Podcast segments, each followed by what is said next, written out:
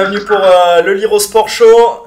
Merci, euh, merci d'être avec nous. Alors attendez que j'enlève ça. Voilà. Et euh, évidemment que j'enlève aussi. Et voilà, ça y est, vous me voyez. Bienvenue à tous dans, cette, dans ce deuxième épisode du Liro Sport Show. Vous avez vu, on vous a fait les choses en grand puisqu'on vous a calé un générique. Une équipe de prestige à mes côtés, vous les entendez peut-être déjà, excusez-moi pour la coiffure, hein, je me fais déjà assez chambrer la journée. Avec nous ce soir, notre coordinateur technique, c'est... C'est Tim Tim, est-ce que tu es avec Salut, nous salut, salut tout le monde. Allez, Tim est avec nous, impeccable. je suis Merci. là, je suis là. Merci d'être d'être là, Tim. Tu vas tu vas prendre le temps de de te présenter euh, tout à l'heure et puis après on va on va rapidement appeler euh, euh, Didier Tolo aussi. Un petit nouveau dans l'équipe, mais que vous connaissez déjà, c'est Ulysse. Bonsoir Ulysse. Salut à tous, salut les amis. Quel plaisir d'être avec vous euh, ce soir Allez pour avec parler foot. avec un grand programme évidemment. On va s'éclater euh, ce soir. On va évidemment aborder euh, plein de sujets. L'équipe de France. euh, on va aborder aussi les Girondins de Bordeaux, le Standard, et puis évidemment aussi c'est l'actualité du football euh, avec euh, la venue ou le comeback de euh, Rudy Garcia dans notre Liga et plus précisément du côté euh, de l'Olympique Lyonnais. Avec nous aussi, c'est Peyo Lacroix que vous connaissez, que vous avez euh, déjà rencontré. Euh, Peyo, est-ce que tu es là? Ouais, je suis là, je suis là, ça va Bonsoir tout le monde. eh bien voilà, on t'entend euh, très très bien. N'hésitez pas euh, sur euh, le chat évidemment à nous faire part de vos de vos ressentis. Un petit coucou aussi à Margot qui gère les réseaux sociaux sur le Liro Sport Show et qui va aussi nous permettre de relayer les premiers mots de Didier Zokora que vous voyez intitulé l'éléphant vert évidemment puisque euh, c'est euh, un, euh, une légende aussi du de l'AS Saint-Étienne mais pas que et on aura le temps d'en reparler avec lui. Messieurs, est-ce que vous êtes prêts à ce que je fasse intervenir Didier avec nous? On est prêt. Quand tu veux. Bon allez, c'est comme euh, c'est comme à la télé. Euh, me voilà en train de composer le numéro de Didier Tolo, Didier Tolo que euh, vous connaissez bien. Allez, c'est parti.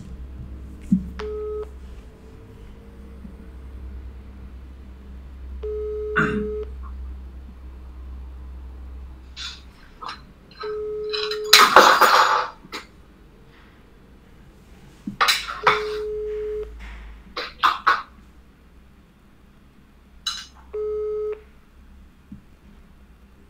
amis, Bonjour. c'est la... écoutez la messagerie de Didier.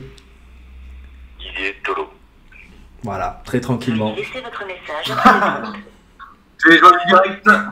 Bonsoir Didier, c'est Jean Aurel. Et bien écoute, nous sommes à l'antenne. Euh, tout le monde a partagé cette, cette messagerie. J'espère que tout va bien pour toi. On essaiera de te rappeler euh, tout à l'heure. Donc euh, on commence euh, l'émission. Euh, et on n'hésitera pas aussi à te chambrer. À tout à l'heure. Ciao, ciao. Bon ben les amis Didier, euh, peut-être qu'il est euh, dans le seul endroit où on peut être seul. Donc ce que je vous propose, c'est qu'on commence l'émission sans plus tarder. Euh, premier point les amis, c'est le match de l'équipe de France. On en avait discuté avec euh, Arnor euh, Gudjonsen, passé par les Girondins euh, de Bordeaux. Vous, qu'avez-vous pensé de la prestation de l'équipe de France? Avez-vous été convaincu, les amis? Par exemple, Ulysse? Euh, moi personnellement. Ok, bon, Ulysse d'abord.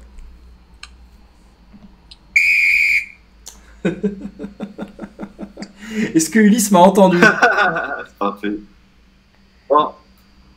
Allô je, je vais commencer au pire. Allez, vas-y, Tim, on t'écoute. Bah, alors personnellement, je trouve que c'est euh, donc ce match contre l'Islande, comme euh, comme comme d'autres de l'équipe de France euh, ces derniers temps, c'est un peu la maladie euh, post champion du monde. C'est-à-dire que euh, à chaque fois qu'une équipe est championne du monde, j'ai l'impression que ça ça, ça ça se la raconte un peu et qu'ils ont oublié un peu le le football. Et, et je trouve que voilà, il y a, il y a pas il y a pas de il y a pas forcément de fond de jeu. Euh, les à, part Griezmann qui bon qui a sorti un, pas un bon match mais un match à son niveau on va dire. Euh, c'est une équipe de France qui, qui joue sans plus, quoi, qui, se regarde et qui, on dirait qu'ils prennent ces matchs avec, euh, sans, sans vraiment avoir envie de les jouer, comme si c'était simple, que tout était fait, et je trouve ça un peu dommage. Après, bon, ben, Giroud qui marque encore, euh, même si voilà, il, il produit pas un jeu euh, à la Ronaldinho, euh, qu'il n'est pas techniquement incroyable, qui, marque des buts, mais euh, qui marque des buts un peu, un peu classiques. euh. Il est là, hein, comme, euh, comme un peu brillant chez nous, quoi. C'est, c'est- Oh, c'est- c'est les le amis, vous le voyez, c'est Didier Tolo qui appelle. Allez, c'est parti. Ah. Allô Didier Ça va? Eh ben ça va et toi? Ouais, ça va. Eh ben écoute, tout le monde, Salut. tout le monde t'appelle. Euh, tout le monde a vu que tu as appelé aussi. euh, le, le nom de Didier Tolo s'est inscrit euh, sur l'écran. Euh, première nouvelle, Didier, est-ce que tu, tu es toujours un entraîneur libre aujourd'hui? Oui. Bon, ben, euh, voilà, on va, on va passer le, le bonjour au président euh, qui nous écoute. Tu es encore euh, sur le marché, donc c'est pas toi qui as signé à l'Olympique Lyonnais alors hein? Non, non, c'est Rudy Garcia apparemment. Ça Ah, c'est un très bon coup de la part de Rudy Garcia. Bon, après, peut-être qu'on en reparlera euh, plus tard. Euh, tu... Est-ce que c'est un bon coup de Lyon? Ou peut-être que c'est un bon coup de Lyon, on verra euh, dans le futur. En attendant, euh, Didier, euh, tu as, j'imagine, regardé le, le match de, de l'équipe de France. Euh, Qu'est-ce que, du coup, tu as pensé, sachant qu'on était plutôt dans nos clous, nous deux, sur le Ouais. pronostic? Ouais, je pense que c'était c'était compliqué. C'était une équipe. euh, voilà. Après, j'étais un peu surpris de, de la Norvège. Je pensais euh, qu'elle allait attaquer un peu plus. Mais euh, ouais, c'est un match. Un match moyen quand même. hein. Un match moyen avec, euh, avec euh, une, une, victoire qui permet de se rapprocher de, de, de la qualification. On va dire que c'est l'essentiel. Euh, J'ai trouvé, euh, bon, je suis à 100% d'accord avec ce que tu, ce que tu dis. Moi, ce que je ne comprends pas, ce sont les, euh, les, les analyses des journalistes qui ont trouvé que, que Giroud avait fait un grand match, que j'ai vu aussi que, que Griezmann avait fait un bon match. Ah, eh ben, euh, Didier euh, a dû euh, a dû couper. Eh ben, voilà. C'est pas grave, on va le rappeler. Et puis n'hésitez pas, les amis, à, à poser vos questions aussi à Didier. J'imagine que Ulysse, tu dois avoir quelques quelques interrogations euh, pour pour Didier. Alors Ulysse. Euh, on va parler du match de, de ce soir. Euh, il y Attends, a le attends, match Ulysse, à venir aussi euh, entre Bordeaux et Saint-Etienne. Oui, oui Didier. qui va être Ouais, intéressant. vous avez pas payé la communication ou quoi Vous avez pas payé le forfait ou quoi Ou peut-être que c'est toi. T'as peut-être trop grillé le forfait international. On n'a pas là. Bon, impeccable. Euh, oui, donc euh, j'étais, moi j'étais, euh, pour reprendre ce que je disais, j'étais assez surpris par euh, les analyses euh, globales sur le match de Griezmann, qui s'est plutôt fait, euh, peut-être pas encensé, c'est peut-être pas le mot, mais euh, euh, qui a été quand même loué euh, pour son match, alors qu'il a joué une mi-temps sur les deux. Toi, qu'est-ce que tu as pensé de la prestation d'Antoine Griezmann? À l'image de ses dernières prestations, c'est-à-dire en, dessous de son potentiel potentiel réel. Moi j'ai pas trouvé j'ai pas trouvé que, que Griezmann avait fait un bon match. Voilà, il le sauve par, par son penalty, mais, mais c'est un, un Griezmann à pour moi 50%. Euh, on a parlé et, et cette rumeur-là revient avec énormément d'insistance, encore plus avec le but qu'il a marqué. Euh, c'est la rumeur Olivier Giroud à Bordeaux. On en a parlé brièvement la semaine dernière. Est-ce que tu penses que euh, bah, c'est c'est faisable, toi qui es, qui es entraîneur, qui connais un petit peu les coulisses du football Est-ce que tu penses qu'un top player comme ça, ça peut venir à Bordeaux Je pense que ça peut, ça peut venir à Bordeaux. Voilà, dans une, euh, je pense que la situation de, Giroud par rapport à l'équipe de France et par rapport à la, à l'Euro derrière va être, euh, va être peu favorisé Bordeaux. C'est-à-dire qu'aujourd'hui, je sais pas, il faut absolument qu'il retrouve un club où il puisse jouer et être titulaire avoir du temps de jeu. On voit l'amour de, de Giroud pour l'équipe de France. On voit aussi le, rapport entre Deschamps et, et Giroud, mais mais il pourra pas aller contre ses dires euh, en disant qu'il va sélectionner quelqu'un qui, a 8 minutes de jeu pour un match euh, de qualification. Oui, pour un, euro, ça va être difficile. Donc je pense que cette situation-là peut favoriser euh, un échange entre Giroud et Bordeaux.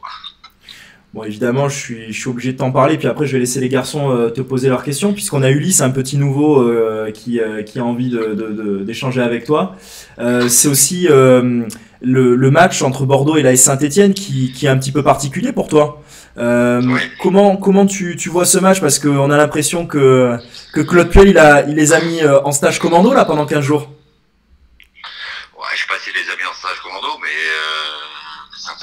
avoir des. Voilà, la tra- travail international permet toujours à un entraîneur qui arrive de pouvoir travailler euh, euh, ses principes de jeu. Je pense que la victoire dans le derby va leur faire énormément de bien au niveau du mental. Donc ça, ça va être un, paramètre à prendre en, ligne de compte. Euh, je pense que Bordeaux est aussi beaucoup plus à l'aise à l'extérieur, euh, par euh, assez rapide, euh, bien avant. Euh, je pense que ça peut être un match fermé. Donc voilà, aujourd'hui, aujourd'hui, j'ai toujours dit que euh, même si je suis natif euh, de Saint-Étienne, voilà, mon cœur va du côté des Girondins. Donc, euh, donc je vais voter une, une victoire des Girondins. Bon, bah écoute, on, on sait, euh, on sait avec quel maillot et quel maillot on pourra t'offrir. Alors, si on te croise dans les, dans les loges euh, du Stade Matmut. Ouais, bien sûr. Euh, Ulysse, tu avais peut-être une question euh, pour Didier Tolo. Oui, oui, j'avais euh, quelques questions. Déjà, bonsoir Didier. Euh, un plaisir euh, d'échanger avec une, une légende des Girondins. Euh, moi, la question, elle était plus orientée sur le match de ce soir, euh, le match France-Turquie, donc. Et c'était un peu de savoir euh, quelles sont euh, vos impressions, quel est votre avis un peu sur cette équipe de France qui est pas séduisante, mais qui a des résultats. Vous, le coach, l'expert, euh, quel regard vous avez un peu sur, euh, sur les performances de l'équipe de France? Euh, sur les performances de l'équipe de France aujourd'hui, on peut peut que être euh, en tant que en tant que euh, entraîneur, on peut être que je vais dire je, je vais pas dire réjoui, mais mais, mais un entraîneur il, il met pas il met pas une équipe pour euh, pour finalement faire plaisir à la majorité des gens qui sont dans le public ou à la majorité des gens qui lisent les journaux ou, ceux qui, commentent les matchs. Il, met une équipe pour gagner.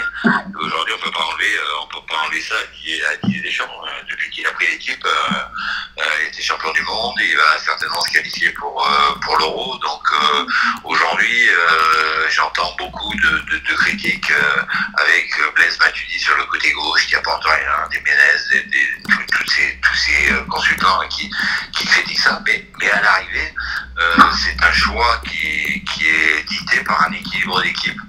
Euh, moi, j'ai aussi regardé son reportage avec après le match de l'équipe de France en Norvège, et j'ai trouvé un Deschamps bien dans ses baskets et, et, expliquant pourquoi. Et j'ai toujours défendu ça. Pourquoi l'intérêt l'intérêt du collectif est beaucoup plus important qu'une individualité qui euh, qui fait fantasmer tout le monde, mais qui amène pas forcément des résultats. Alors, on a aussi euh, Timothée euh, qui est avec nous, qui aurait dû être là la semaine dernière et euh, qui aimerait aussi échanger avec toi. Timothée, tu es là? Je suis là, je suis là. Alors, est-ce que tu avais une question Ben, pour Didier bonsoir Tolo Didier. Oui, tout à fait. Euh, bonsoir Didier, euh, ben, ravi de, discuter avec vous. Euh, ma question, moi, ce serait justement, donc c'est très éventuel, hein, ce serait euh, si Giroud venait à Bordeaux, est-ce que ce serait un bon choix sportif? Pas pour Giroud, mais pour les Girondins, parce que je suis pas sûr et j'aimerais avoir votre avis. Alors dans le dans le schéma actuel des Girondins, je pense que ça serait une bonne solution. Parce qu'aujourd'hui, on s'aperçoit que euh, aujourd'hui, il faut un point d'ancrage en haut euh, par rapport au système des, Girondins qui est en 3-5-2 ou ou 3 2 3 voilà, c'est un peu un peu avec deux joueurs qui sont sous l'attaquant, qui sont de Préville, qui sont de Préville et euh, et le coréen. Donc euh, je pense que oui, il faut un, point- d'appui pour que pour que ces joueurs-là puissent prendre la profondeur, pour que les excentrés euh, puissent euh, venir à l'intérieur, pour que les latéraux puissent dédoubler. Et, euh, et je pense que dans le système actuel, ouais, Giroud est, correspond. Si, si euh, on avait dit que Bordeaux euh, allait jouer euh, uniquement en contre et sur la vitesse, bien sûr qu'on va prendre Giroud et qu'il vaut mieux privilégier un autre attaquant. Mais, euh, mais aujourd'hui, j'ai vu que euh, même dans pas mal de matchs, il y, a des, il y a pas mal de ballons qui sont à la surface de réparation et, et je pense que Giroud peut être intéressant. On parle évidemment souvent, Didier, euh, de, de- de l'équipe de France, des offensifs, mais c'est aussi le petit nouveau, euh, l'anglais. Euh, Qu'est-ce que tu penses de, ses prestations? On a l'impression qu'il il a pris le costume et il s'est adapté parfaitement. Alors, l'anglais, j'ai eu la chance de le rencontrer quand il était à Nancy parce que c'était formé à Nancy. On avait pas mal discuté, c'était venu à l'entraînement, on avait pas mal discuté et je trouve que c'est quelqu'un d'intelligent qui a su euh, construire sa, sa carrière puisque il a eu des offres à un moment donné quand il était à Nancy, il n'est pas parti parce qu'il pensait qu'il n'était pas, pas encore assez mûr. Il est parti l'année d'après. Euh, il a eu des offres, euh, je crois, à Séville pour partir plus rapidement. Il s'est pas senti prêt pour aller dans un très grand club. Là, il a fait le saut.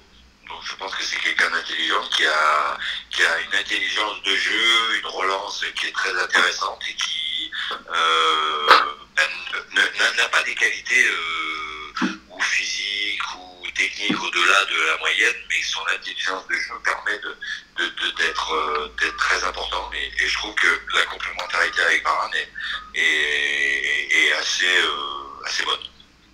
Eh bien écoutez, euh, on a beaucoup de chance, euh, décidément. Je- une fois sur trois, quand on parle d'un joueur, Didier l'a croisé ou le connaît. Donc euh, c'est, voilà, c'est une grande chance euh, euh, de, t'a- de t'avoir avec nous. Euh, on a aussi Peyo que tu, que tu as vu euh, la semaine dernière.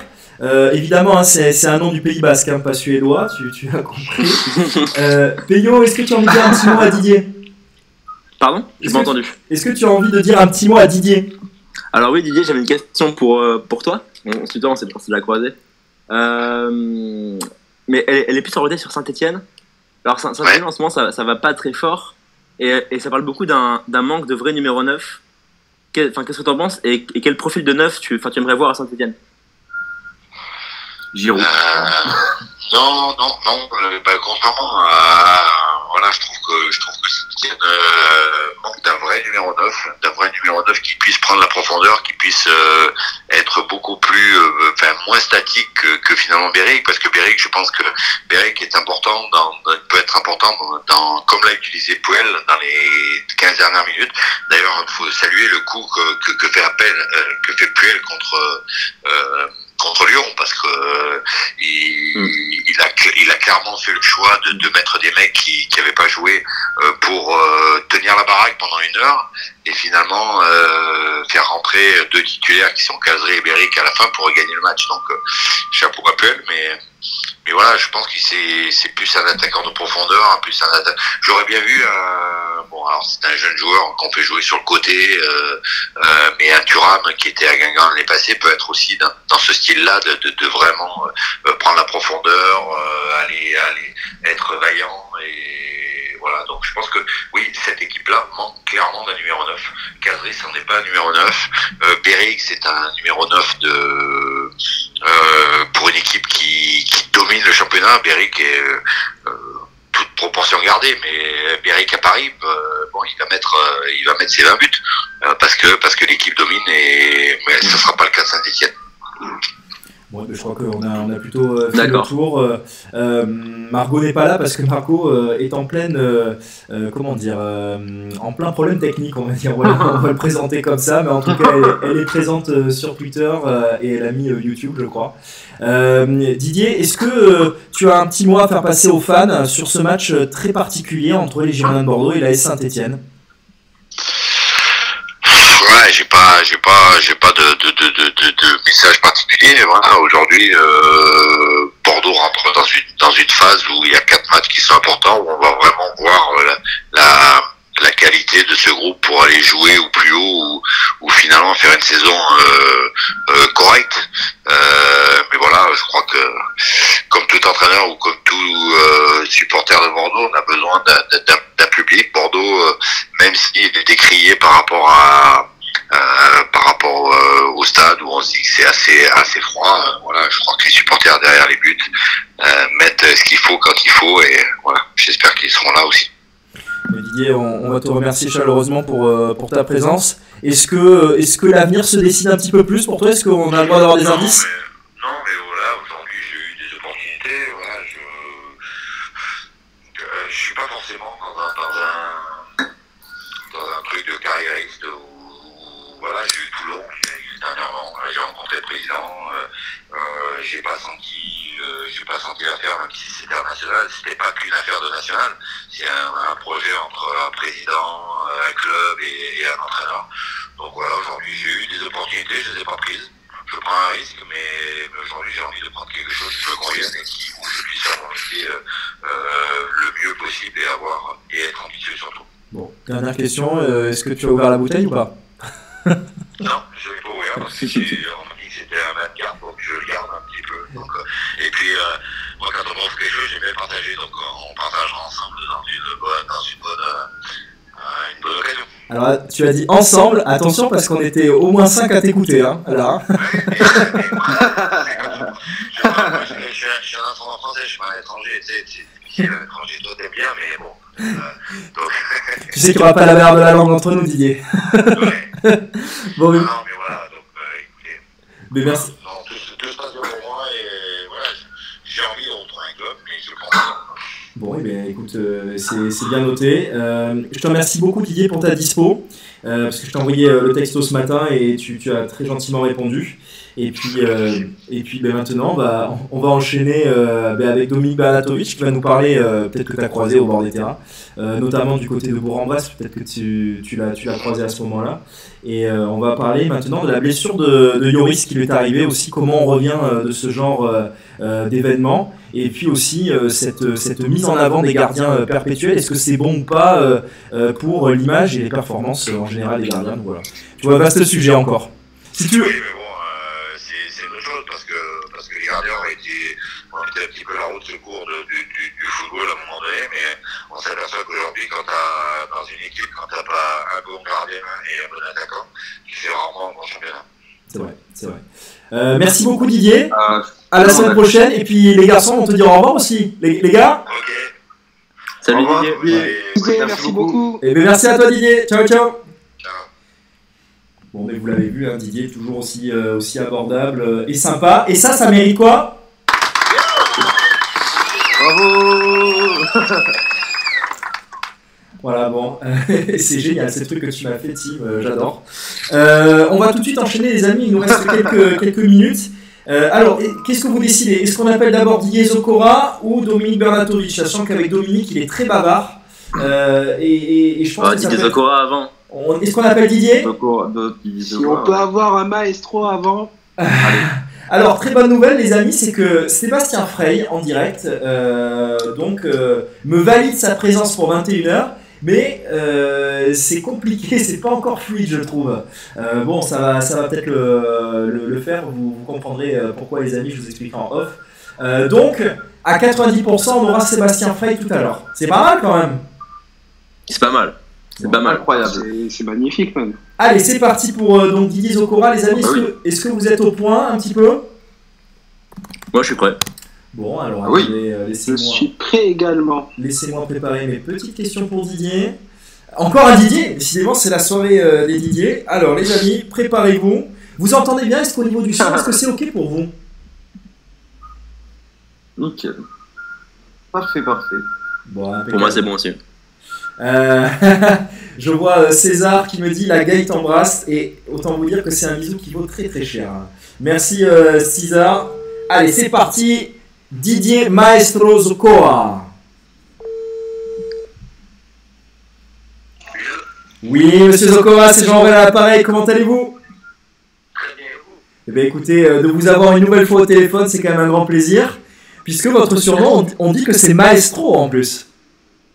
Ouais, le maestro, moi, sinon, ça me l'idée. Ah, c'est au milieu de terrain en général, c'est vous qui orchestrez euh, les choses. Euh, nous, sommes, euh, nous sommes quatre, quatre autour de la table à vous écouter. On va voir vos paroles. Euh, évidemment, euh, votre cause est tout acquise puisque ben, nous sommes des grands fans, ça c'est évident. Et puis, euh, puis, premier point, c'est comment allez-vous, Didier? Moi, franchement, moi, je, je vais très bien. Ça fait maintenant deux ans que je viens de ma, ma carrière sportive. Donc là, maintenant, j'ai monté euh, une association qui vient aux, enfants du minute de la Côte d'Ivoire. Donc, euh, tout va très bien. Et vous, vous organisez chaque année un tournoi, il me semble. Euh, Est-ce que ce tournoi, il est dans, dans, dans la- dans la- dans l'optique euh, aussi d'aider les enfants de, de, re- de revenir au football que vous avez connu? Je suis, je suis parti, pour moi, c'est aussi un témoignage. Parce que je fais partie de l'académie de, de, de Diou. Donc, venu à ces gamins-là d'être visibles. Donc, euh, chaque année, je fais le tournoi, tel que l'Abidjan. Et voilà. Euh, pour donner aussi la chance à ces gamins-là de, de pouvoir aller l'écran pour de mettre le bas, pour le bas d'ici. Donc, euh, ça permet aussi à ces gamins-là de, de pouvoir. Euh, euh, c'est- Alors Didier, Didier, la connexion n'est pas terrible. Ce que je vais faire, c'est que je vais vous, app- je vais vous appeler en, en- avec la, le filière, le téléphone normal. Je vous dis à tout, je vous dis à tout de suite, Didier. hein. À tout de suite. hein. Ok, ça marche. Bon, vous avez vu, euh, les amis, Didier Maestro Zokora est avec nous. C'est quand même euh, une grande chance euh, de pouvoir l'avoir. Vous l'entendez bien, les gars, Didier? Ah non, mais c'est vrai que ça vrai, coupait un peu. moyen. euh, La qualité est moyenne. Moi, j'ai, j'ai, j'entends rien du tout. Alors, c'est pas grave. Là, je pense que ça devrait être mieux, les amis. Alors, c'est parti. Décidément, c'est RMC ici maintenant, c'est incroyable. Oui, Didier, de nouveau Jean Aurel à l'appareil. La, la connexion est beaucoup mieux. Hein. Merci. Merci, merci à vous hein, d'avoir répondu euh, présent. Euh, donc on l'a bien compris, hein, c'est rendre au football euh, et, et aussi euh, euh, le souvenir de cette académie que vous avez connue, Jean-Marc Guillaume. Euh, Est-ce qu'aujourd'hui on peut dire que ben, le football ivoirien est en train d'évo- d'évoluer et plus largement le, football d'Afrique de l'Ouest? Ouais, bien sûr, parce que euh, du 2002 jusqu'à 2012, la Côte d'Ivoire était au classement euh, africain la meilleure nation de football. Donc il y a, il y a- une base qui est fondée, c'est la formation. Donc aujourd'hui, le club comme l'a qui produit chaque année des meilleurs joueurs ivoiriens, et moi, c'est un modèle du, du succès, aussi de réussite. Donc voilà, dans toute chose, c'est la formation. Quand les gamins font 12 et 15 ans, de les former, et puis arriver à la massif pour si le contrat pro et pour c'est magnifique la. Voilà, je pense y a beaucoup de cas comme Jérémino, Koulo Touré, Yaya Touré, Salamé Kalou, qui sont issus aussi de, de, de de, de, de la SEC. Comment, comment euh, est-ce que vous pouvez nous raconter euh, ce parcours? Parce qu'on vous parle souvent euh, de votre passage à la Saint-Etienne et on va y revenir. Euh, évidemment aussi en mettant l'accent sur ce match entre Bordeaux et Saint-Etienne ou Saint-Etienne-Bordeaux comme vous le voulez. Euh, mais quand vous arrivez en Europe, vous venez de la SEC Mimosa il me semble. Euh, co- comment se passe votre intégration et puis vers quel club allez-vous? Il me semble que c'est Genk. Ouais. Alors, en fait, voilà, j'ai euh, en France, au Nord du Toulon, à le club belge euh, de l'Afrique Genk. Donc, euh, je suis parti là-bas en 2000, j'avais à peine 19 ans. Et pour moi, à mon arrivée, la Belgique, c'était un pays francophone. Et quand j'arrive, je me retrouve le côté néerlandais, la France. Donc, moi, je l'ai déjà perdu, tout jeune. Je suis cassé, je pas en Belgique. Et voilà, au départ, moi, j'ai bien carré parce que j'avais du mal euh, à pouvoir me- m'exprimer. Et voilà, au fait, la Belgique, voilà, tout s'est passé. J'ai fait 4 ans. En 2000, en 2004, j'ai fini champion de Belgique en 2002. J'ai fait aussi la League. Et c'est là, maintenant, après, j'ai signé en France. Donc, moi, la Belgique, moi, on fait, pour moi, c'est en France. À. Est-ce que vous, vous le savez, ce week-end, euh, c'est un match qui est très particulier, que vous avez dû connaître aussi, euh, Didier. C'est le Standard de Liège contre Genk, c'est la réception de Genk à Sclessin. Est-ce que vous vous souvenez de ces matchs un peu chauds euh, contre le Standard et la qualité aussi de cette équipe Euh, Comment, euh, quels souvenirs regardez-vous de, cette, euh, de, de cet affrontement et puis du Standard de Liège? Ouais, bien sûr, euh, le Standard est bien que le clubs en, en Belgique. Après, en délai, il m'oblige. Donc voilà, c'est des matchs très spéciaux et voilà, c'est c'est beaucoup de management. Et voilà, moi, j'ai tout ça dans bien sûr, avec des frères Mpenza. Donc voilà, j'ai vraiment fait beaucoup d'émotions. Voilà, fait que la victoire sur le Parce qu'ils sont plus en Europe. Euh, on parle euh, évidemment de Genk beaucoup en, en Champions League, mais est-ce que vous pouvez nous raconter Vous êtes à Genk, vous êtes champion, vous jouez à la Champions League, et Saint-Etienne vient vous chercher. Qu'est-ce qui vous a séduit dans le discours euh, du club de la S Saint-Etienne Voilà, euh, à l'époque où j'ai signé euh, en Philippines, il y avait des secrétaires sportifs euh, qui euh, Daniel Moumeli, qui travaillait à, euh, à Sénégal. Donc, il m'a repéré depuis la- depuis l'académie. Depuis 15 ans, il avait instrument. Et quand quand a signé en Belgique, et lui, il a signé à, à Philippines, et du coup, ça a peu avec lui que je suis de là Donc, du coup, moi, j'ai été présent et ça l'a fait. Donc, voilà, j'ai pas été à mon enfance. Donc, du coup, j'ai j'ai parti comme ça. Vous arrivez dans le chaudron, ça se passe très bien tout de suite, puisque bah, tout de suite vous êtes adopté parce que vous courez partout et que vous, mettez énormément d'investissement euh, dans vos matchs. Est-ce que finalement c'est ça la clé euh, de votre carrière, c'est l'investissement? Je pense que aussi, euh, la la tâche.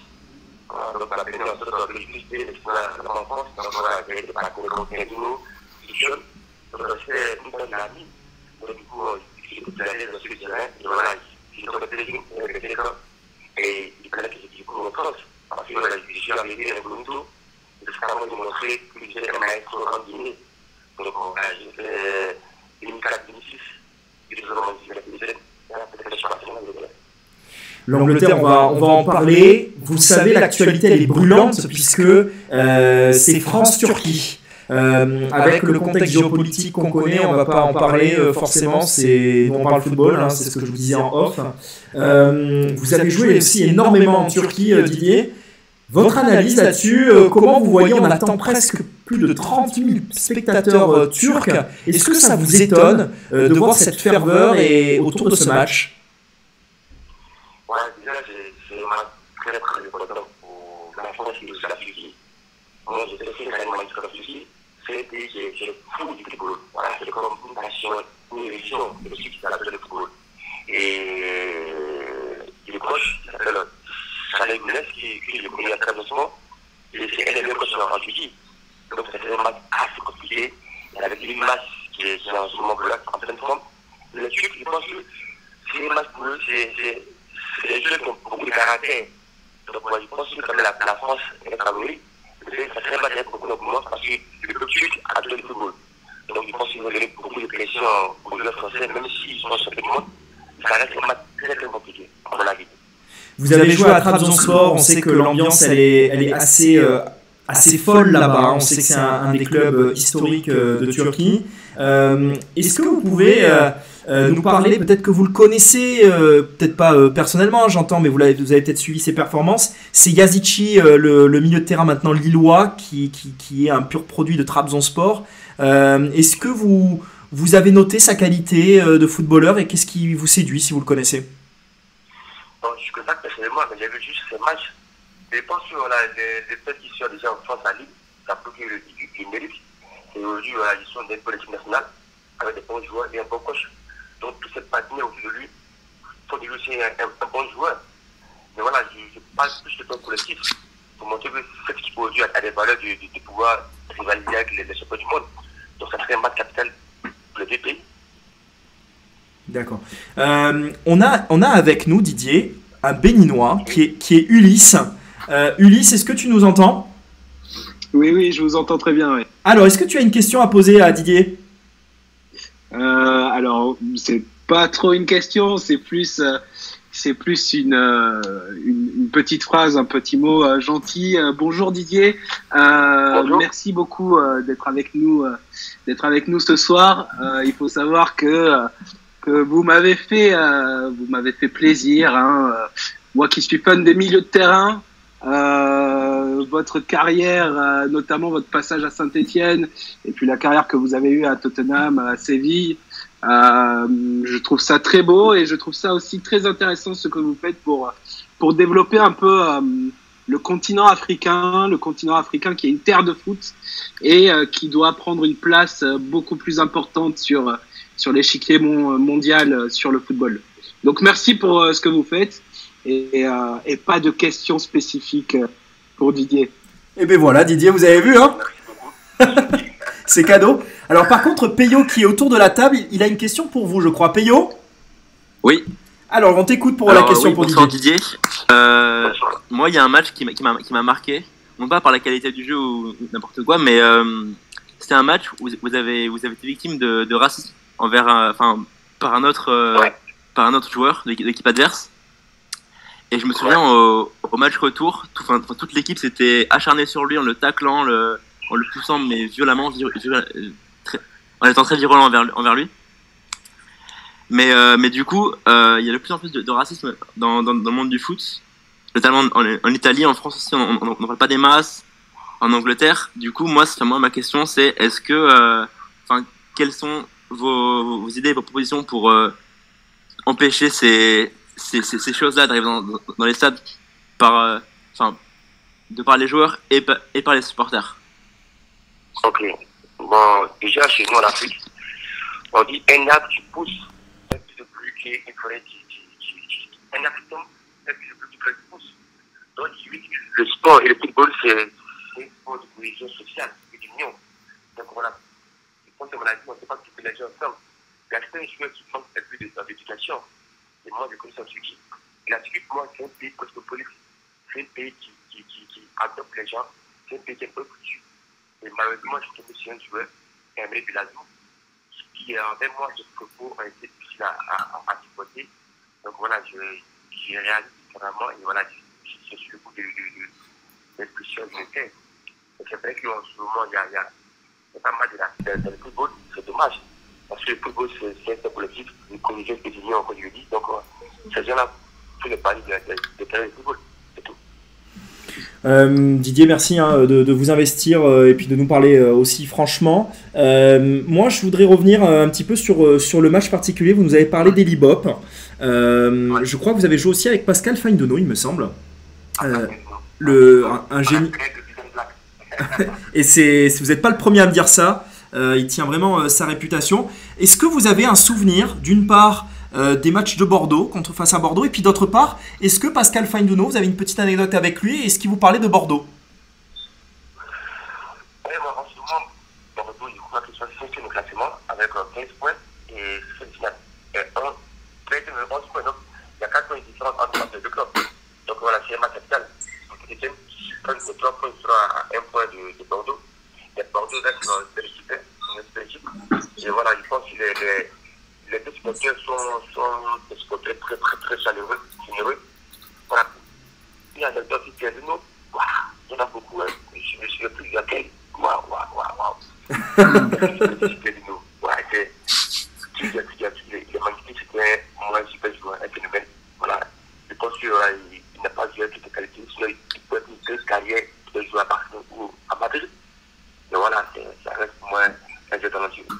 En tout cas, on sait qu'il avait des pas de danse pour aller au, Real Madrid hein, en termes de, danse et de mouvement de hanche. Euh, Didier, c'est un grand plaisir. Est-ce que vous avez un dernier mot pour les fans qui, qui, vous écoutent, euh, à l'image de Ulysse euh, qui est avec nous ce soir? Mais on sait qu'il y a énormément aussi euh, de, de supporters stéphanois qui vont vous écouter avec beaucoup d'émotion. Est-ce que vous avez quelque chose à leur dire? Parce que Claude Puel a signé au club, comme vous l'avez vu. Est-ce que vous avez un message d'espoir pour l'avenir, pour eux? Je pense que euh, le club ce suis. Voilà, c'était une bonne. Et voilà, j'espère que le match à Bordeaux va prendre les, trois points. Et le club va, va, va, va, va de, de ce club-là. C'est pour moi, c'est un club petit en France. Donc voilà, qu'il te dit, allez les verts et tu le soutenir à vie. Eh bien, je crois que ce sera les, les mots de la fin. Didier, je vous remercie beaucoup. On va relayer euh, évidemment aussi euh, votre, votre tournoi. Et puis, on n'hésitera pas à vous rappeler euh, pour d'autres matchs euh, si vous êtes disponible. Donc merci beaucoup, c'est gentil. Merci à vous. À très vite, Didier. À très vite. Au revoir. Merci Didier. Didier Zokora, les amis, euh, en direct euh, sur l'Hérosport News. Euh, euh, les amis, est-ce que ça vous fait quelque chose euh, d'avoir Didier Zokora avec nous, la légende euh, des, des éléphants euh, de Côte d'Ivoire Bah oui, mais j'ai pas pu lui poser une question, donc je suis triste. C'est vrai, tu voulais lui poser une question, Thierry Ouais, non, mais c'est pas, pas grave. C'était parce que non, c'était juste pour savoir en gros euh, que- quel- pour lui quel championnat était le, le, le- le plus intéressant à jouer parce que c'est vrai qu'il a il a beaucoup voyagé, c'est incroyable pour la carrière qu'il a fait. c'est-. Mais c'est pas grave, on, on le rappellera. tout fait quoi. Et Grand Tu- club en... Tu, tu sais, Non, non, non, mais grand club en Espagne, grand club en Angleterre, grand club en France, grand club en Belgique, c'est. c'est- enfin, Oh non, mais au-delà de la question, je trouve que c'est un parcours, mais quand même de, de- de malade. Parce que même si tu as des, des énormes joueurs, bon, je vais pas comparer des, des, des, des Lionel Messi. Par exemple, Messi, certes, il fait, il fait une carrière de folie, mais il fait Barcelone. Alors que Didier, c'est, c'est, c'est sans comparaison bien sûr, c'est quelqu'un qui, qui, qui, qui, qui a, qui a confirmé dans tous les clubs, dans tous les grands championnats européens. C'est, ça qui est incroyable. Allez les amis, euh, je voudrais avoir votre avis. On va faire un tour de table euh, sur le, le Bordeaux Saint-Etienne qui est en train de se dessiner. Euh, la venue Didier Zokora, vous l'avez compris, hein, nous a permis euh, aussi d'en savoir plus sur euh, ben, le standard, standard de Liège contre Genk. Ça, ça va plaire aux Belges. Mais aussi donc sur ce Bordeaux Saint-Etienne. Euh, il nous a dit plein de choses, hein, Didier, notamment sur son passage, sur ce que représentait Saint-Etienne, mais aussi évidemment Bordeaux et les, affrontements face aux Girondins. Vous, les amis, est-ce que vous pensez que la venue de Claude Puel, comme le disait aussi Didier Tolo, eh bien, ça va permettre de faire une espèce de reboot avec pourquoi pas aussi un reboot de motivation?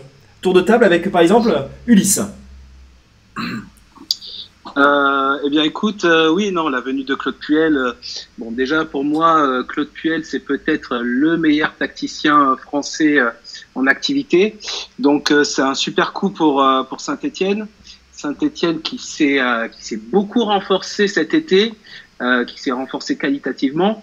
Euh, donc il y, a, y a tous les outils pour Saint-Etienne, il y a un bon coach, il y a un bon groupe. Ils, ont, ils ont de la confiance après ce derby remporté face à Lyon. Donc, donc oui, non, il y, a toutes, euh, il y a toutes les armes et tous les outils pour euh, réaliser une bonne saison. Et euh, ce match face à Bordeaux, ça va être un match très intéressant entre deux, euh, entre deux concurrents plus ou moins pour la lutte pour l'Europe. Et surtout une, une belle affiche, une belle affiche de notre Ligue 1. Donc ça va être assurément un match à suivre. Allez, Peyo, toi, ton avis Bordeaux-Saint-Etienne, on sait que tu es un ultra, on sait que tu vas souvent au stade, voilà, pousser la chantonnette, et puis peut-être des fois plus. Euh, Peyo, Peyo, toi, ton avis, ce Bordeaux-Saint-Etienne, tu le vois comment? Est-ce que tu te rapproches d'un des points de vue qu'on a vu ce soir? Euh, pour moi, pas du tout. Genre, genre pour moi, c'est un, c'est un duel de frères. Parce que genre, on sait que les ultras de Bordeaux et les ultras de Saint-Etienne sont très proches. On doit le déflatter. Mais non, pour, pour moi, c'est c'est plus un duel fraternel. Et, euh, mais mais, euh, mais dans ce, dans, ce duel-là, je vois, enfin, je vois pas Saint-Etienne gagner. On sait, ils sont dans une très mauvaise passe. Le match contre Lyon, c'était un. c'était un- c'était- C'est trop tôt pour dire ça. Non, mais après, C'est le début de la saison, tu vois. Mais genre, le, le, ma- enfin, le match de Lyon, c'était Ouais. c'était surtout euh, beaucoup de réussite quand même.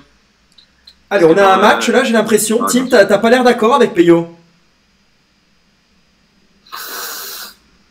je suis pas d'accord. Je pense, je pense surtout que c'est un match, euh, c'est un match très très important pour les deux, les deux équipes et que ça va vraiment jouer des deux côtés et que moi qui qui a souvent parié là, c'est impariable, impronosticable. Même si je suis à fond derrière les Girondins, je pense que ça va être ça va être très ça va être un match très compliqué des deux côtés.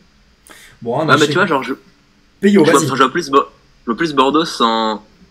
Enfin, mieux s'en tirer qu'avec Saint-Etienne, parce que Saint- Saint-Etienne en soi, genre, il propose pas grand chose depuis le début de la saison. Comme je t'ai dit, Oui, bien sûr, parce qu'on parce qu'on est déjà en place. On est déjà en place. On a, on, on a déjà eu le temps de voilà de, de, de, de progresser avec notre entraîneur et eux c'est tout nouveau pour eux. Mais, mais avec la confiance qu'ils ont pris à Lyon, même s'ils font pas un match extra- extraordinaire comme tu le dis, euh, tu sais pas ce que ça peut faire. Ça, ça peut être un coup de chance, mais ça peut aussi exploser la confiance des joueurs, sachant qu'il y a quand même un, un effectif de qualité chez Saint-Etienne. Et on on sait pas, mais bon, bien sûr que moi aussi, euh, dans le fond de ma tête, je sais qu'on va gagner 0 j'irai pas jusque-là. Le pro- le- est bien, est bien moins haut. Les, les amis, je vous coupe parce que, parce que je n'entends pas Ulysse euh, réagir. Il n'y a pas eu de prono de la part d'Ulysse, qui- lui qui aime bien euh, mettre une petite pièce de temps en temps sur, euh, sur les applications de prono. Ulysse, ton prono, toi, pour euh, ce Bordeaux-Saint-Etienne Eh bien, j'ai pas inter- je, je ne suis pas intervenu parce que tout simplement c'est un match très compliqué. Euh, le cœur dirait Bordeaux, mais euh, Voilà. mais Saint-Étienne, Saint-Étienne, il y a vraiment une Mais grosse équipe en face. Euh, il y a il y a eu dix jours de travail pour Claude Puel pour préparer quelque chose euh, à l'extérieur, pour essayer de prendre quelques points au Matmut. Ça va être un bon match. euh, j'ai- j'ai- J'en ai, aucune idée. Hein. J'en ai vraiment aucune idée. Bon, les amis, Voilà. euh, les amis, on est d'accord, je crois tous, pour dire que ça va être un match qui va être extrêmement serré, euh, qu'il y aura de l'enjeu et que la venue de Claude Puel euh, va permettre aussi de redynamiser cet effectif stéphanois. On le voit, entre Bordeaux et Saint-Etienne, il y a des accointances, hein, puisque ben, on a eu Didier Tolo, comme juste avant, qui nous a parlé de ce match un peu particulier pour lui, même s'il a choisi son camp. On a eu euh, Didier Zokora aussi qui nous a parlé euh, ben, des accointances. On a parlé des Libok, on a parlé de Pascal Feindedon, on a parlé de ces affrontements-là. Interview à, euh, à, à relire euh, dans la semaine de Didier Zokora, El Maestro. Mais c'est pas fini, les amis, puisque il nous reste encore un peu de temps et nous allons appeler Dominique Bernatovic. Euh, Est-ce que ça vous tente, les amis? Carrément. Bien Avec sûr. plaisir. Allez, on va appeler Dominique Bernatovic. Euh, alors que je cherche le numéro de Dominique. Alors Dominique Bernatovic, pour ceux qui ne le savent pas, les amis, ça a été l'entraîneur des gardiens des Girondins de Bordeaux pendant presque euh, plus de 10 ans, euh, suivi de l'Olympique de Marseille pendant euh, 4-5 ans, et euh, Bourg-en-Bresse ensuite. Donc autant vous dire quelqu'un d'extrêmement expérimenté. Va-t-il répondre? En tout cas, on en a parlé. Il a eu le programme ce matin. On va lui parler gardien de but à Dominique. Il est très bavard en plus. Donc ça pourrait euh, être sympa. Je risque de me faire engueuler aussi, vous allez voir. Parce que j'aurais dû l'appeler euh, il y, a, il y a une demi-heure. D'accord. Jean-Michel.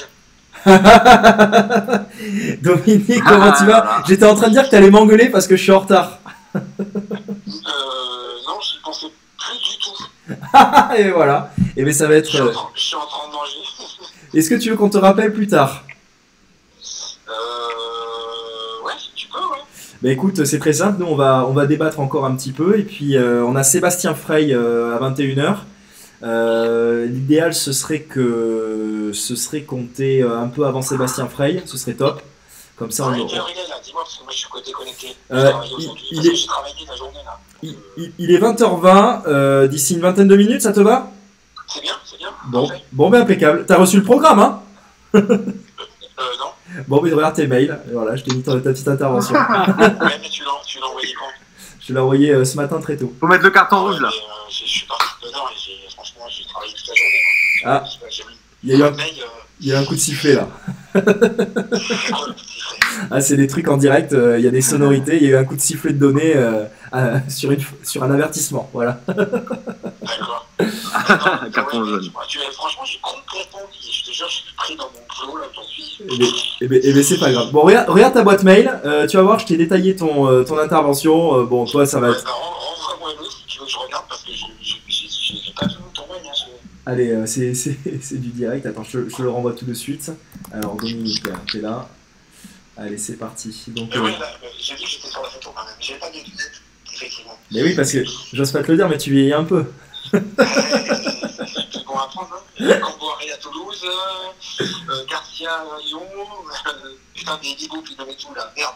Ben, euh, il a l'air bien sur Bean ou quoi? Et à un moment donné, il aurait pu être bien là, dans, dans au moins à Guingamp ou des clubs comme ça. Ouais, appelle-le à, ton émission un jour. Eh ben écoute, on va l'appeler. Bon, je te laisse de manger et puis, euh, et puis on, on en reparle d'ici une vingtaine de minutes. Non, ouais, ça va. À tout à l'heure, ciao Domi. Bis Ciao. Voilà les amis, hein, vous le voyez, c'est du direct. Euh, Domi avait oublié, il était en train de manger, mais vous avez vu. Alors euh, Dominique, pour rien vous cacher les amis, c'est euh, euh, un proche de, de comment ça s'appelle, de, de Eli Bop. Euh, donc ça va être intéressant aussi euh, peut-être un jour euh, à voir euh, Eli Bop. Mais ça vous l'avez compris. Merci à Anaïs Leclerc sur le chat pour ton message. Nous avons du mal à entendre Didier, effectivement la connexion n'était pas très bonne. C'est pour ça qu'on va vous le retranscrire pour la semaine, pour la semaine qui arrive, avec aussi euh, les interventions de, de Didier euh, Tolo Pelmel. Donc il y, a- il y a pas mal de boulot. Euh, César, la Gaël t'embrasse. Oui, euh, on- je l'embrasse aussi en espérant qu'il y ait des bonnes notes euh, à la clé. Euh, les amis, est-ce qu'on commence à aborder peut-être Oui. un petit peu ce, ce France-Turquie qu'on a, qu'on a essayé Alors. de, de dégrossir? Payo, qu'en penses-tu? Juste, juste. Pardon Excuse-moi, genre, je- ça, ça, ça va couper, j'entends pas très bien, j'ai une mauvaise connexion. Je disais à tous, je demandais votre avis à tous, est-ce que on, euh, on dégrossit un petit, on commence à dégrossir un petit peu ce, ce France-Turquie, cette intensité qu'il y a autour de ce match? Eh, pourquoi pas, avec grand plaisir. Euh, Est-ce que vous êtes tous d'accord, euh, Tim et, Pay- et- et Ulysse? Allons-y. Allez, c'est Tout à parti. fait, tout à fait, tout à fait. C'est parti. Moi, ma première question, les amis, euh, on va faire un tour de table. C'est l'intensité qu'il y a autour de ce match, euh, le cocktail un petit peu dynamite euh, entre la géopolitique, entre les joueurs et, le staff qui, se branche un petit peu à cette politique-là, et puis, euh, puis l'enjeu sportif tout simplement. Est-ce que pour vous, ça sent le match piège? Est-ce que c'est finalement pas un, piège tendu par les Turcs pour essayer de faire un résultat? Ulysse? Alors, alors un piège tendu, je ne sais pas, mais ce qui est sûr avec avec cette équipe turque, c'est que euh, effectivement ils vont mettre de l'intensité, euh, ils vont tout donner comme euh, comme à l'habitude. Le voir au match cette année. Euh... Allô, allô. Oui, oui, on t'entend, euh, Ulysse, pas de problème. On entend, vas-y. Ouais. Pardon, On j'ai entend, une petite coupure. Euh, oui, je disais qu'ils allaient tout donner comme au match aller. C'est c'est pas un match piège dans la mesure où on connaît les forces euh, de l'équipe turque, on connaît les talents qu'il y a dans cette équipe. Donc euh, donc non, on est préparé et c'est un match qu'il faut absolument gagner pour les supporters. C'est le match le plus important de de cette phase de qualification et c'est un peu le match euh, le match de rêve, le match où tu dois montrer que tu es champion du monde. Donc euh, il va falloir tout donner sur ce match-là. Euh, Peyo, toi, ton analyse là-dessus, sur le cocktail intense, euh, sur euh, ce mélange de géopolitique, on est sur un background euh, où il y a une guerre quand même qui, a été euh, déclenchée. Euh, les joueurs et le staff relayent ça avec ce salut militaire. Je vous invite à aller sur les réseaux sociaux si vous ne savez pas de quoi on parle. Euh, toi, ton analyse là-dessus, est-ce que ça sent le piège ou pas? Oh non, quand même pas. C'est quand même un France-Turquie à domicile au Stade de France. Même s'il y aura beaucoup de Turcs dans, le stade, je pense, ça ressemble pas à un match piège pour moi. Parce que, parce que même, même si la Turquie est, qui est, qui est assez physique, il y a beaucoup d'intensité, dans, dans le jeu, je parle. Je parle pas de politique, je ne connais pas assez pour en parler. Mais, euh, mais non, enfin, sportivement parlant, non, ça, ça, ça ressemble pas à un match piège pour moi et ça ressemble à un match qu'on devrait euh, gagner facilement, même, même avec la, la déballe du, du- du match aller. Alors, Parce que justement, ils, ils voudront, ils voudront, ils voudront, ils voudront se, enfin, prendre, prendre leur revanche, entre guillemets. Et du coup, ils, ils seront, ils seront à fond. Je pense que bah là, du coup, on a vu qu'il y aura, il y aura Ben Yedder qui sera, qui sera aligné ce soir. Ça, va- ça, ça va faire très mal. alors, Ça euh, faire très mal. pour toi, pour toi euh, l'équipe de France au-dessus, euh, tu parles de Ben Yedder qui effectivement est en bonne forme malgré les résultats en demi-teinte de, Monaco. Une très bonne paire avec Islam Slimani. Peut-être qu'on en reviendra, on aura le temps d'y revenir au cours de la saison. Timothée, toi, ton analyse là-dessus, est-ce que tu vois l'équipe de France rayonner ou au contraire euh, la Turquie se, réveiller comme au match aller Je, pense sincèrement que la France va pas rayonner dans le sens où euh, la Turquie, c'est euh, une équipe quand même extrêmement physique. Et on l'a vu face à l'Islande, les Français, ils sont pas, ils sont, ils sont pas réveillés en fait. Donc le truc, c'est que je pense que ça va être, ça va jouer pas mal au milieu, milieu de terrain, et il y aura, il y aura beaucoup, beaucoup de contacts. Revenir à, euh, l'ambiance, géopolitique du match, je pense que les Turcs euh, ont soif et que les Français, juste par rapport à ça, les Français, je pense qu'ils sont même pas au courant. Euh, donc je pense qu'on va, recevoir une équipe de Turquie qui va avoir vraiment envie de tout arracher, avec des supporters en feu. Je pense qu'il va falloir faire très très attention, qu'il va falloir être direct dans le match et, voilà, rester concentré pendant 90 minutes et être solide quoi. Parce que ça peut être, euh, pareil, c'est encore un, ma- un- un match piège. Alors tu l'as dit hein, avec beaucoup de précision, tu as dit euh, on va recevoir des Turcs qui vont être morts de faim. Tu as parlé même d'assoiffés. Euh, je suis assez d'accord avec, euh, Ah oui, avec cette analyse. Euh, il ne faut pas l'oublier, la Turquie est première à égalité de points. Euh, il va falloir cravacher pour aller chercher euh, euh, ce résultat. On annonce quand même 30 000 Turcs dans les travées de, du Stade de France. Ça me rappelle un petit peu cette ambiance, les amis. Je ne sais pas si vous l'avez vécu. C'est ce Bordeaux, Heart of Militants, cette équipe écossaise qui était venue en, Europa League. C'était en 2003-2004, il me semble, où on avait perdu 1-0 à l'aller ou 2 hein, les, puristes pourront me retrouver le score évidemment. Et je me revois ce virage nord complètement rouge Bordeaux, euh, les couleurs donc de Hertz hein, et pas de, pas de Bordeaux. Euh, on avait entendu que pendant 90 minutes et finalement ça avait transcendé les, joueurs euh, sur la pelouse. Est-ce que pour vous le facteur 12e homme va être très important dans ce match? Ah, complètement. Complètement.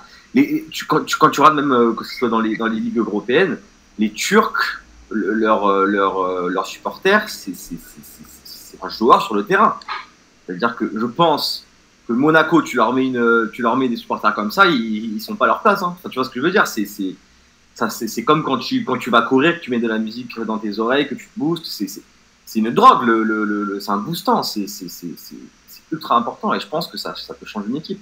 Allez, on retiendra le, le mot. Hop tu as droit à ton avertissement, un boostant les amis. Autant vous dire que Maître Capello a eu le Un booster, un booster, un booster, un booster. hein. Euh, je sais pas, ouais, ouais, un. Si, si, si, si. Allez, Ulysse, ton avis là-dessus, le 12e homme là-dedans. Didier Zokora nous en a parlé à Trabzonspor euh, comme, euh, comme un élément déterminant. Ulysse, toi, est-ce que tu penses, euh, en tant que fan, quand tu regardes les matchs, quand tu vas au stade, est-ce que tu sens que ça transcende les joueurs et que ça peut faire basculer des matchs Comme euh, par exemple sur France-Turquie? Non, mais, euh, mais totalement, moi je suis euh, totalement d'accord avec ce qui a été dit précédemment. Il faut quand même savoir que les Turcs, les Turcs au basket, ce sont, ce sont ces gars qui allument des fumigènes dans des salles de basket quand même. À partir de ce moment-là, tes joueurs, euh, clair. tes joueurs adverses, est-ce que tu prends pas un peu peur? Est-ce que t'as pas un peu de pression? Euh, Comment tu comment tu vois la fin du match si jamais tu gagnes? C'est t'es forcément inhibé par une ambiance euh, une ambiance chaude.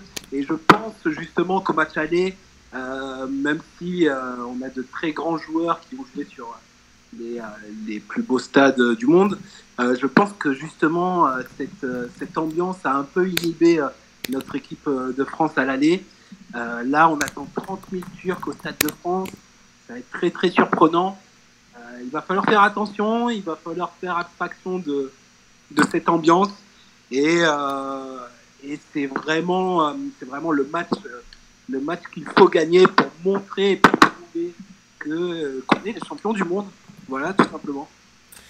Bon, eh bien, écoute, euh, je crois qu'on a, on a, fait, on a fait le tour euh, sur, euh, sur ce match-là.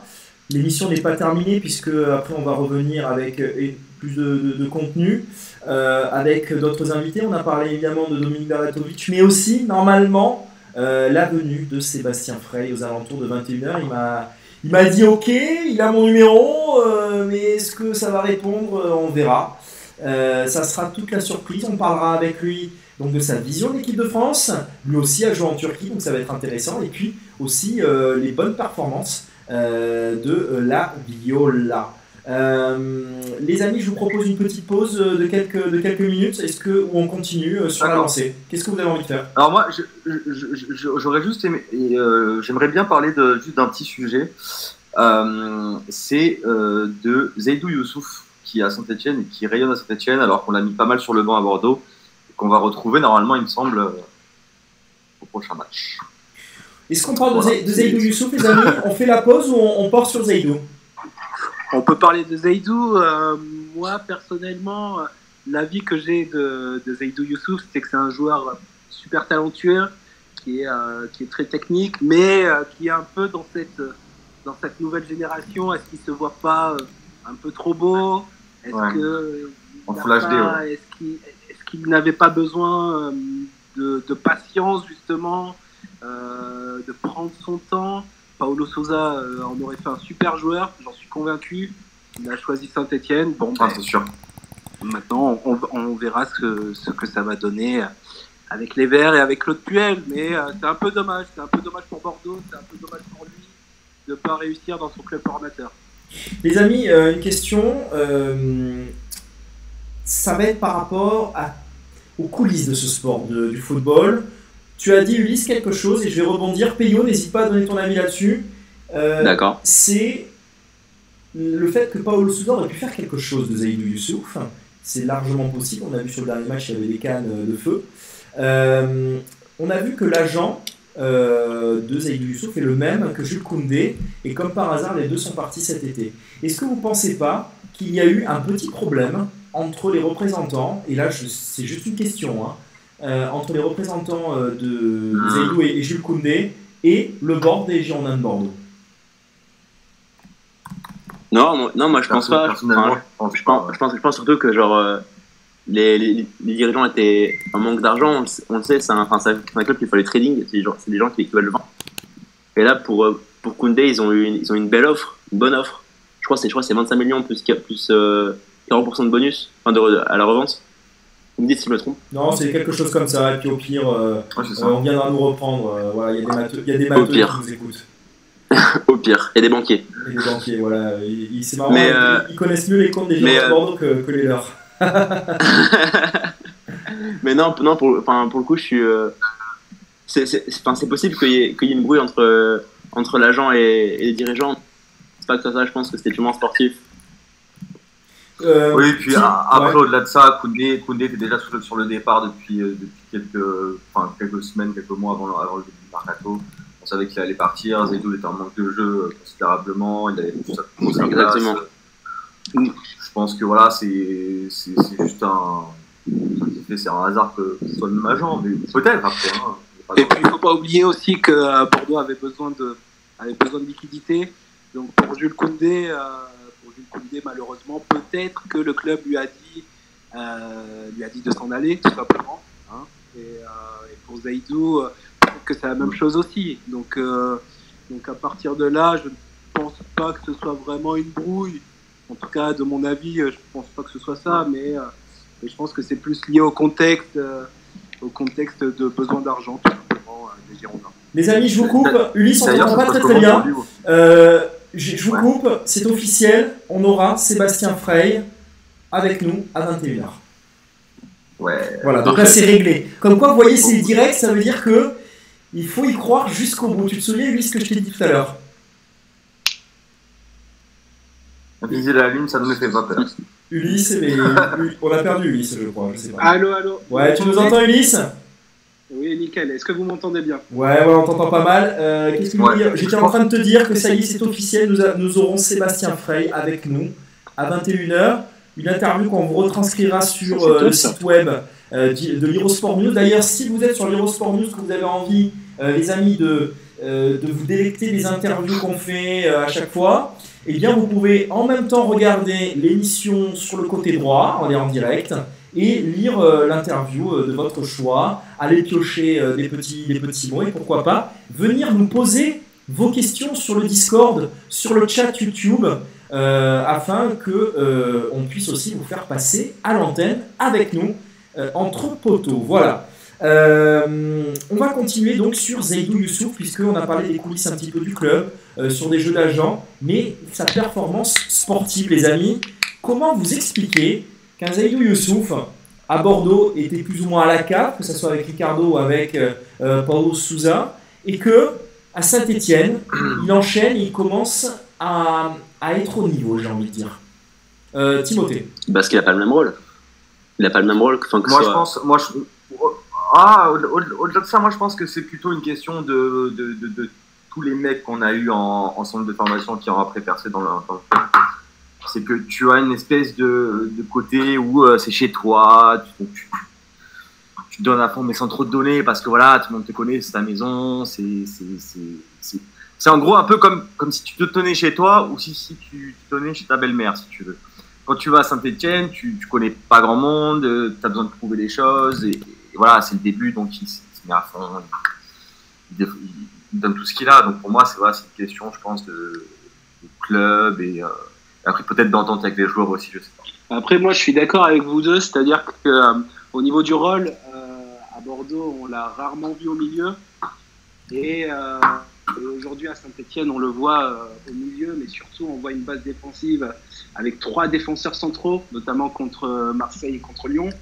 Et, il y a aussi ce côté où ben, il est plus chez lui, il est plus chez lui, il est plus à la maison. Euh, là, faut montrer un peu plus de choses. T'as Cabaye en face de toi, t'as Mvila. Euh, donc, euh, donc il faut se donner peut-être un peu plus et peut-être qu'il fait un peu plus d'efforts. Je ne sais pas. Peut-être. Ouais, C'est peut-être ça aussi. fait. Les amis, il y, a- il y a aussi un dossier euh, qui a été abordé par euh, Diabaté33, on, on le salue évidemment. Euh, c'est le dossier Harold Mourkoudi. Euh, on le sait, on l'a su proche euh, de signer au, au Girondin de Bordeaux euh, il, y a, il y a quelques temps, euh, à l'hiver notamment, et puis ensuite euh, une rumeur qui est revenue avec insistance cet été. Finalement, Harold Mourkoudi a l'air d'avoir beaucoup de mal à, à enchaîner les bonnes performances. Votre avis là-dessus? Moi, je pense qu'il a été projeté trop tôt dans le, dans le grand bain. Il était bien en Ligue 2. Et pour le coup, pour Saint-Etienne, ça aurait été plus intelligent enfin, de le prêter à un, un club de, Li- de Ligue 1 plus, plus bas, genre Reims ou un, ou- ou comme ça. Ou alors de, de, de, de l'entrer dans, l'organisation tout doucement, pas de le mettre titulaire directement. Et je pense que c'est ça qu'il a grillé. Tim, ton avis? Ouais, complètement. Moi, je pense que quand même, quand tu joues au Havre, quand tu joues au Havre, excusez-moi, je vous coupe, quand tu joues au Havre, euh, je pense que c'est légitime d'aller dans un club comme Saint-Etienne derrière quand, euh, quand tu, te, tu as envie d'être euh, au haut niveau. Oui, mais, Ouais, mais il, oui, mais tu. Pas, pas, pas de suite, pas de suite de titulaire la première journée, limite. Faut prendre le temps. pas. Faut que tu quand même. Faut que tu un temps d'adaptation. Parce que, que ça soit sur un terrain de Ligue 1 ou même dans les locaux de Saint-Etienne, dans les logos d'un club de Ligue 1, je pense pas que ce soit la même chose euh, que d'un club de Ligue 2. Il faut que tu aies une certaine habituation, comme quand tu as un joueur qui vient d'étranger, tu as toujours cette petite période d'ha- d'habituation-là. Et je J'ai que, entendu voilà, les le mot habituation, les amis. Le quotidien n'est pas les mêmes. Oh là là, c'est bon. Et moi, moi, je suis réalisateur, hein, je suis pas, euh, je suis pas littéraire, les gars. Bah, si, c'est excellent, mais on a le droit de se chambrer un petit peu. N'hésitez pas à venir, euh, à venir mettre des, des giflous euh, à notre ami, à notre ami Tim ou à moi-même ou n'importe qui. Euh, Pas moi. pas toi, toi tu préfères Non, mais pour revenir sur euh. Moukoudi, si je peux. Vas-y, euh, on Tu t'écoute. Pour revenir sur Moukoudi, il faut pas oublier aussi, euh, faut pas oublier comment il est parti du Havre. C'est-à-dire que euh, il n'a pas joué, euh, il il pas joué avec le Havre euh, euh, durant la, la seconde partie de saison et, et arriver à Saint-Étienne comme ça et projeté dans un rôle de, de défenseur plus ou moins star, même s'il y a Perrin, euh, avoir toute cette pression sur ses épaules, c'est pas évident. C'est euh, c'est quelque chose qu'il faut digérer.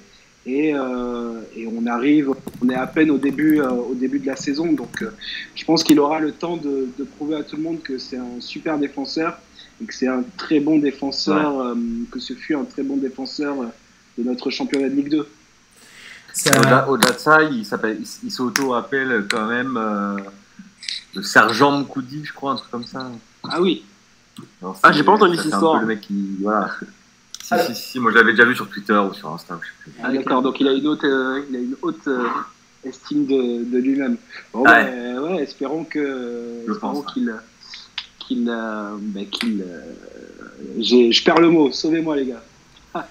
Ouais, non, je, je vois ce que tu veux dire. En attendant, euh, ce qui est. euh, ce qui- ce- moi, ce qui est dommageable, je trouve, dans, dans l'époque dans laquelle on vit, euh, et là, je pense qu'Ulysse et même euh, a fortiori euh, vous, les amis, euh, ça va, ce que je vais dire va, sûrement vous euh, faire écho, c'est le fait qu'un jeune euh, qui semble bon, qui a peut-être enchaîné quelques matchs en Ligue 2, en National, tout de suite on le voit dans un grand club, tout de suite on le voit titulaire, tout de suite on le voit euh, euh, faire mordre la poussière aux autres, euh, à des joueurs peut-être plus expérimentés, clin d'œil à, à, Nola- à Nolan Roux, et puis finalement quand les joueurs se retrouvent titulaires ou avec du temps de jeu en Ligue 1, eh bien on est déçus. Les amis, est-ce que vous ne trouvez pas qu'il y a une espèce, et je vais employer ce terme-là, la théorie du football manager?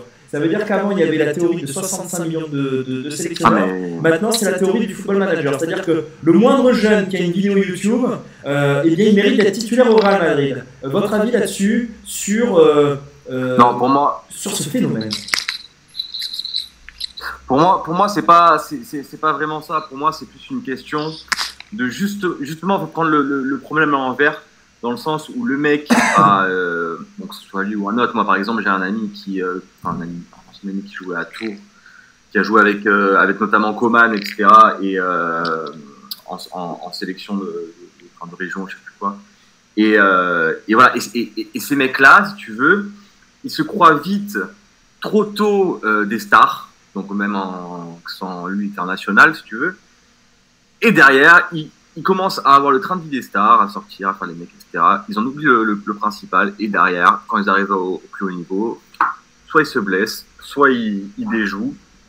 Moi, je pense que c'est ça aujourd'hui le problème. C'est que tu as beaucoup de jeunes talentueux et qui ont une hygiène de vie pas ouf, qui, qui, qui pètent un peu plus haut que leur cul, pardon l'expression, et qui, euh, voilà, et qui, se concentrent pas sur le jeu comme un grisou ou, ou autre, quoi. Oui, non, moi je, moi je suis tout à fait d'accord avec ça. Euh, je, j'ai un problème avec cette, cette mode de, euh, de découvrir des talents euh, de plus en plus tôt. Euh, ce qui s'est passé cet été avec le jeune euh, du PSG, euh, Xavi euh, Simons, euh, j'ai trouvé ça. C'est celui, c'est celui qui est chevelu là, c'est ça, euh, Ulysse Ouais, c'est lui. Ouais. ouais, tout à fait. C'est celui qui est chevelu. Euh, le mec, c'est le petit. Le petit, euh, je vais pas dire le mec parce qu'il doit avoir 16 ou 17 ans. C'est déjà 16 ans. une star sur les 16 ans. C'est déjà une star sur les réseaux Ils l'ont payé combien tu, euh, je Ils l'ont payé combien déjà Euh, pas cher, je crois, je crois que c'était un demi-million d'euros. Mais bon, pour un. Pour... Euh, Non, non, il me semble que, il me semble que c'était bien. Je- je suis pas sûr, hein. Je suis pas sûr d'avoir vu des, des, des sommes immenses le concernant. Je pense qu'il était en fin de contrat, peut-être. hein. Je... si je Non, pas pour le coup, non. Je veux Ah dire. bon? Pour le coup, non, je, suis- je, suis- je suis persuadé que non. Mais. Euh, Oh, ouais, tra- ouais, non, non. transfert, transfert libre, mais ouais, il y a, il y a 500 000 euros de, de frais. euh. Ok. Donc, bah, euh, donc ouais, non, Finis euh, ton propos, Ulysse, s'il te plaît. Pardon? Finis ton propos, s'il te plaît. Non, c'est détestable. Enfin, en tout cas, moi, je trouve ça, je trouve ça, je trouve que c'est une évolution du foot qui ne me plaît pas du tout. Euh, L'an dernier, on a eu euh, Yann Caramo. Yann Caramo. euh, Ah là là Ah, là oui, là là. oui, euh, Yann Caramo, vous savez quel âge il a? Il a 21 ans. Et donc, à 21 ans, euh, Ah, ben oui, c'est ça, c'est ça le problème, c'est à ça. 21 ans, se permettre de, de faire ce qu'il a fait, moi, ça me, ça me pose problème. Et c'est parce que, euh, parce que justement, le foot va, euh, je vais dire une phrase bateau, mais le foot va trop vite maintenant. Euh, c'est-à-dire, évidemment. que, euh, c'est-à-dire qu'on va, on va chercher des joueurs de plus en plus tôt et on en fait déjà des stars. Moi, ça me dérange. En parlant, c'est Mais marrant. tu retournes il y a 20 ans, les mecs. Vas-y, vas-y, vas-y. Ouais, je disais, tu retournes à 20 ans, les mecs de 19, 20, 21 ans, qui commençaient à rentrer dans une équipe, ils se tenaient à carreau. Ils étaient, mais ils suivaient les, les, les grands, les, les- les patrons, les capitaines. Et maintenant, limite, ça doit être les- eux les stars. Parce que tu as eu des phénomènes de Mbappé, de autres qui explosent, explosent très jeunes, donc tous ils se, ils se prennent pour des stars. Et c'est plus possible. Il faut que je pense qu'il y ait dans chaque équipe maintenant un patron dans, dans l'équipe, un peu comme Cossini, on a chez nous, et qui, et qui recadre ces jeunes pour inverser la tendance. Parce que sinon, on part dans le mur. Quoi. Ouais, je suis d'accord, je suis d'accord avec toi, je suis d'accord avec toi. N'oubliez pas, les amis, que euh, Yann Caramo a aussi su être décisif. Donc, en fait, c'est toute cette ambivalence qu'il y a euh, euh, autour de ces jeunes. C'est-à-dire que souvenez-vous de ce match à, à- à Angers euh, ou à Amiens, je sais plus, là, je confonds un peu les deux, euh, où il fait un raid solitaire et il donne la victoire à Bordeaux. Et souvenez-vous que ces trois points l'année dernière, ils ont compté dans la, mu- dans la musette. Euh, cependant, c'est pas possible d'insulter. euh, Oui, mais un match club. Les amis, je vous propose, je vous propose qu'on appelle Dominique. Ça roule, ça me va. Allez, ça Allez. marche. Allez, euh, n'hésitez pas à lui poser des questions. Il est très bavard, Dominique. Il va, on va faire, euh, on va enchaîner les deux interviews avec Sébastien Frey ensuite. Alors, est-ce qu'il aura fini de manger? C'est toute la question. Monsieur Jean Aurel, je n'ai pas, je n'ai même pas eu le temps de, de- vous avez de regarder votre mail. Bon, c'est pas très grave. euh, on va pas te, on va pas te piéger, Dominique. Tu nous, enfin, tu me connais, mais les autres, tu les connais pas. Euh, ça va être des questions, euh, voilà, sur le poste de gardien de but. Je pense que c'est un sujet euh, que tu, que tu maîtrises bien, il me semble. Oui, ça va, ça va, je, je me débrouille, je me débrouille. Euh, alors, pour, pour ceux qui te, qui te connaissent pas, Dominique, euh, tu as été entraîneur des gardiens de but euh, au Girondin de Bordeaux pendant de très nombreuses années, où tu as côtoyé euh, Eli Bop, euh, Ricardo, Michel Pavon le- et Laurent Blanc à la fin, il me semble, un petit peu. Oui, tout à fait. Et puis derrière, tu as enchaîné avec euh, Bayonne et ensuite l'Olympique de Marseille euh, avec euh, Eli Bop, encore une fois. Mais, Oui, bien sûr. mais, mais tu as aussi connu euh, José Anigo et un petit peu euh, Bielsa, il me semble aussi. Oui, j'ai travaillé un début d'été avec euh, notre ami euh, Mar- Marcelo. Marcelo, Marcelo avec son. Et puis, euh, puis tout ce qui a suivi derrière, parce qu'après il y a eu Mitchell et compagnie. Quoi. Et, et voilà. Et, euh, et puis après, Bourg-en-Bresse en, en- en Ligue 2, euh, Ouais, euh, voilà, où tu, tu as aussi aidé à, à- à- à stabiliser le club, même si après il s'est passé voilà, ce qui s'est passé. ouais, on est descendu au barrage malheureusement, l'ouverture du centre n'a pas pu se faire, donc bah, les postes n'ont pas été hono- honorés, en tout cas sur les sur le- l'envie du club de, de- de grandir. Et ça a été un coup d'arrêt malgré, que le centre de formation est sorti de terre. C'est ça qui était dommage. Quoi. Euh, Donc, euh, bon. toi aujourd'hui, euh, tu, tu en es où? Est-ce que tu as des touches un petit peu avec des clubs? Est-ce que tu, euh, est-ce que tu, tu as envie de, de- de retrouver les terrains comme le Lyon que tu es? Ouais, bien sûr, bien sûr, bien sûr. Mais on sait que quand on, à un moment donné, on, on est court-circuité, qu'on perd euh, un job, bah, on sait que c'est derrière, ça peut être long de retrouver. Surtout que c'est de plus en plus difficile, il y a de plus en plus de monde. Il y a la- vague étrangère qui est arrivée aussi. Euh, et puis les entraîneurs emmènent leur, leur entraîneur de gardien. Donc euh, à partir de là, ça devient de plus en plus compliqué. Ça, c'est sûr, c'est sûr. C'est un jeu de, de chaise musicale. Je pense que Garcia à Lyon, il va pas le faire. Il va venir avec ses. On voit que Laurent Blanc ne rentre pas à l'Olympique euh, lyonnais parce qu'il avait un staff trop étoffé. Donc euh, voilà. Donc, bah, alors il n'avait pas d'entraîneur de gardien sûrement, mais il avait sûrement plusieurs autres adjoints préparateurs physiques ou des hommes de confiance qu'il a. Les entraîneurs, c'est logique, euh, aiment travailler avec leur, bah, leur, mec à eux, quoi. C'est logique. Hein. Euh, c'est- comme ça, quand on est viré, ben, on est tous virés. Quoi. Et quand on, est, quand on signe, ben, on signe avec euh, plusieurs, plusieurs mecs. Quoi. Dans le même langage dans le vestiaire. Tu, tu as parlé de quelque chose, tu mets le doigt sur, euh, sur un sujet d'actualité, c'est que Rudy Garcia vient de signer à l'Olympique lyonnais, un petit peu contre toute attente, euh, ça sort du chapeau. Ouais, Euh, franchement, je, je- alors là c'est une grosse surprise, et une, une belle surprise parce que je l'ai connu un petit peu, mais franchement, il a débarqué avec sûrement Fichot et, et Bompard, je pense, alors que là j'ai vu que le Fichot, mais puis derrière il a quand même un mec qui supervise tous les matchs, euh, qui va être sa- sûrement avec lui, euh, encore salarié. Donc euh, alors après, Monsieur Olas va peut-être pas prendre tout le monde, mais a priori, comme son staff il est quand même moins important, et ben c'est une belle, franchement, bah, c'est toujours quand on n'attend pas un entraîneur qu'il arrive. Donc, franchement, Rudy Garcia, grosse surprise. Tenait un plus sans caractère, de caractère pétillant, ça va, ça va, ça va tweeter, hein. ça, ça va tweeter, ça va être sympa. Euh, tu, tu amorces ça euh, sur le caractère pétillant de Rudy Garcia. Plus globalement, sportivement parlant, pour toi, est-ce que c'est un bon choix? Bah, je pense que oui, parce qu'il va pouvoir. euh, on va pas l'emmerder. Et je pense que dans le club, peut-être que les autres entraîneurs se sont fait bouffer petit à petit par l'intérieur. Et Garcia, il, va, il a ses idées et je pense qu'il va pas se faire bouffer. Quoi. Et si ça ne plaît pas, et si ça colle pas avec Ola, ça collera pas. Mais je veux dire, il ne se laissera pas marcher sur les pieds autour de lui parce que je pense que M. Olas, il a, sa personnalité, il a M. Ouillet, il a M. Lacombe, il a peut-être que ça, nuit un peu aussi au club.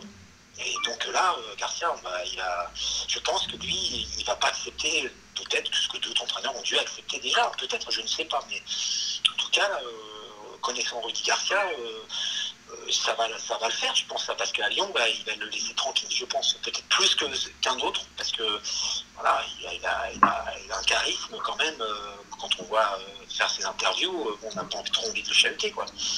Donc dans la vie de tous les jours, il n'est pas comme ça, mais euh, il, se met, une- il se met quand même une sacrée carapace sur, sur devant lui et donc on, on l'embête pas du tout, du, tout, quoi. Donc, je pense que ça va coller moi. Euh, Après avec les, après avec les joueurs, je sais pas. les colas peut-être. Les joueurs c'est autre chose. hein. Attention. la position de Juninho, est-ce que tu penses qu'elle n'est pas un peu décrédibilisée avec euh, cette venue-là? On a l'impression que c'est le choix d'Olas. Bah, bien sûr. Puis Juninho, il, enfin, je pense qu'il est au placard. Parce que les résultats et le choix de l'entraîneur et du recrutement, c'est Juninho qui l'a endossé. Il est arrivé pour ça.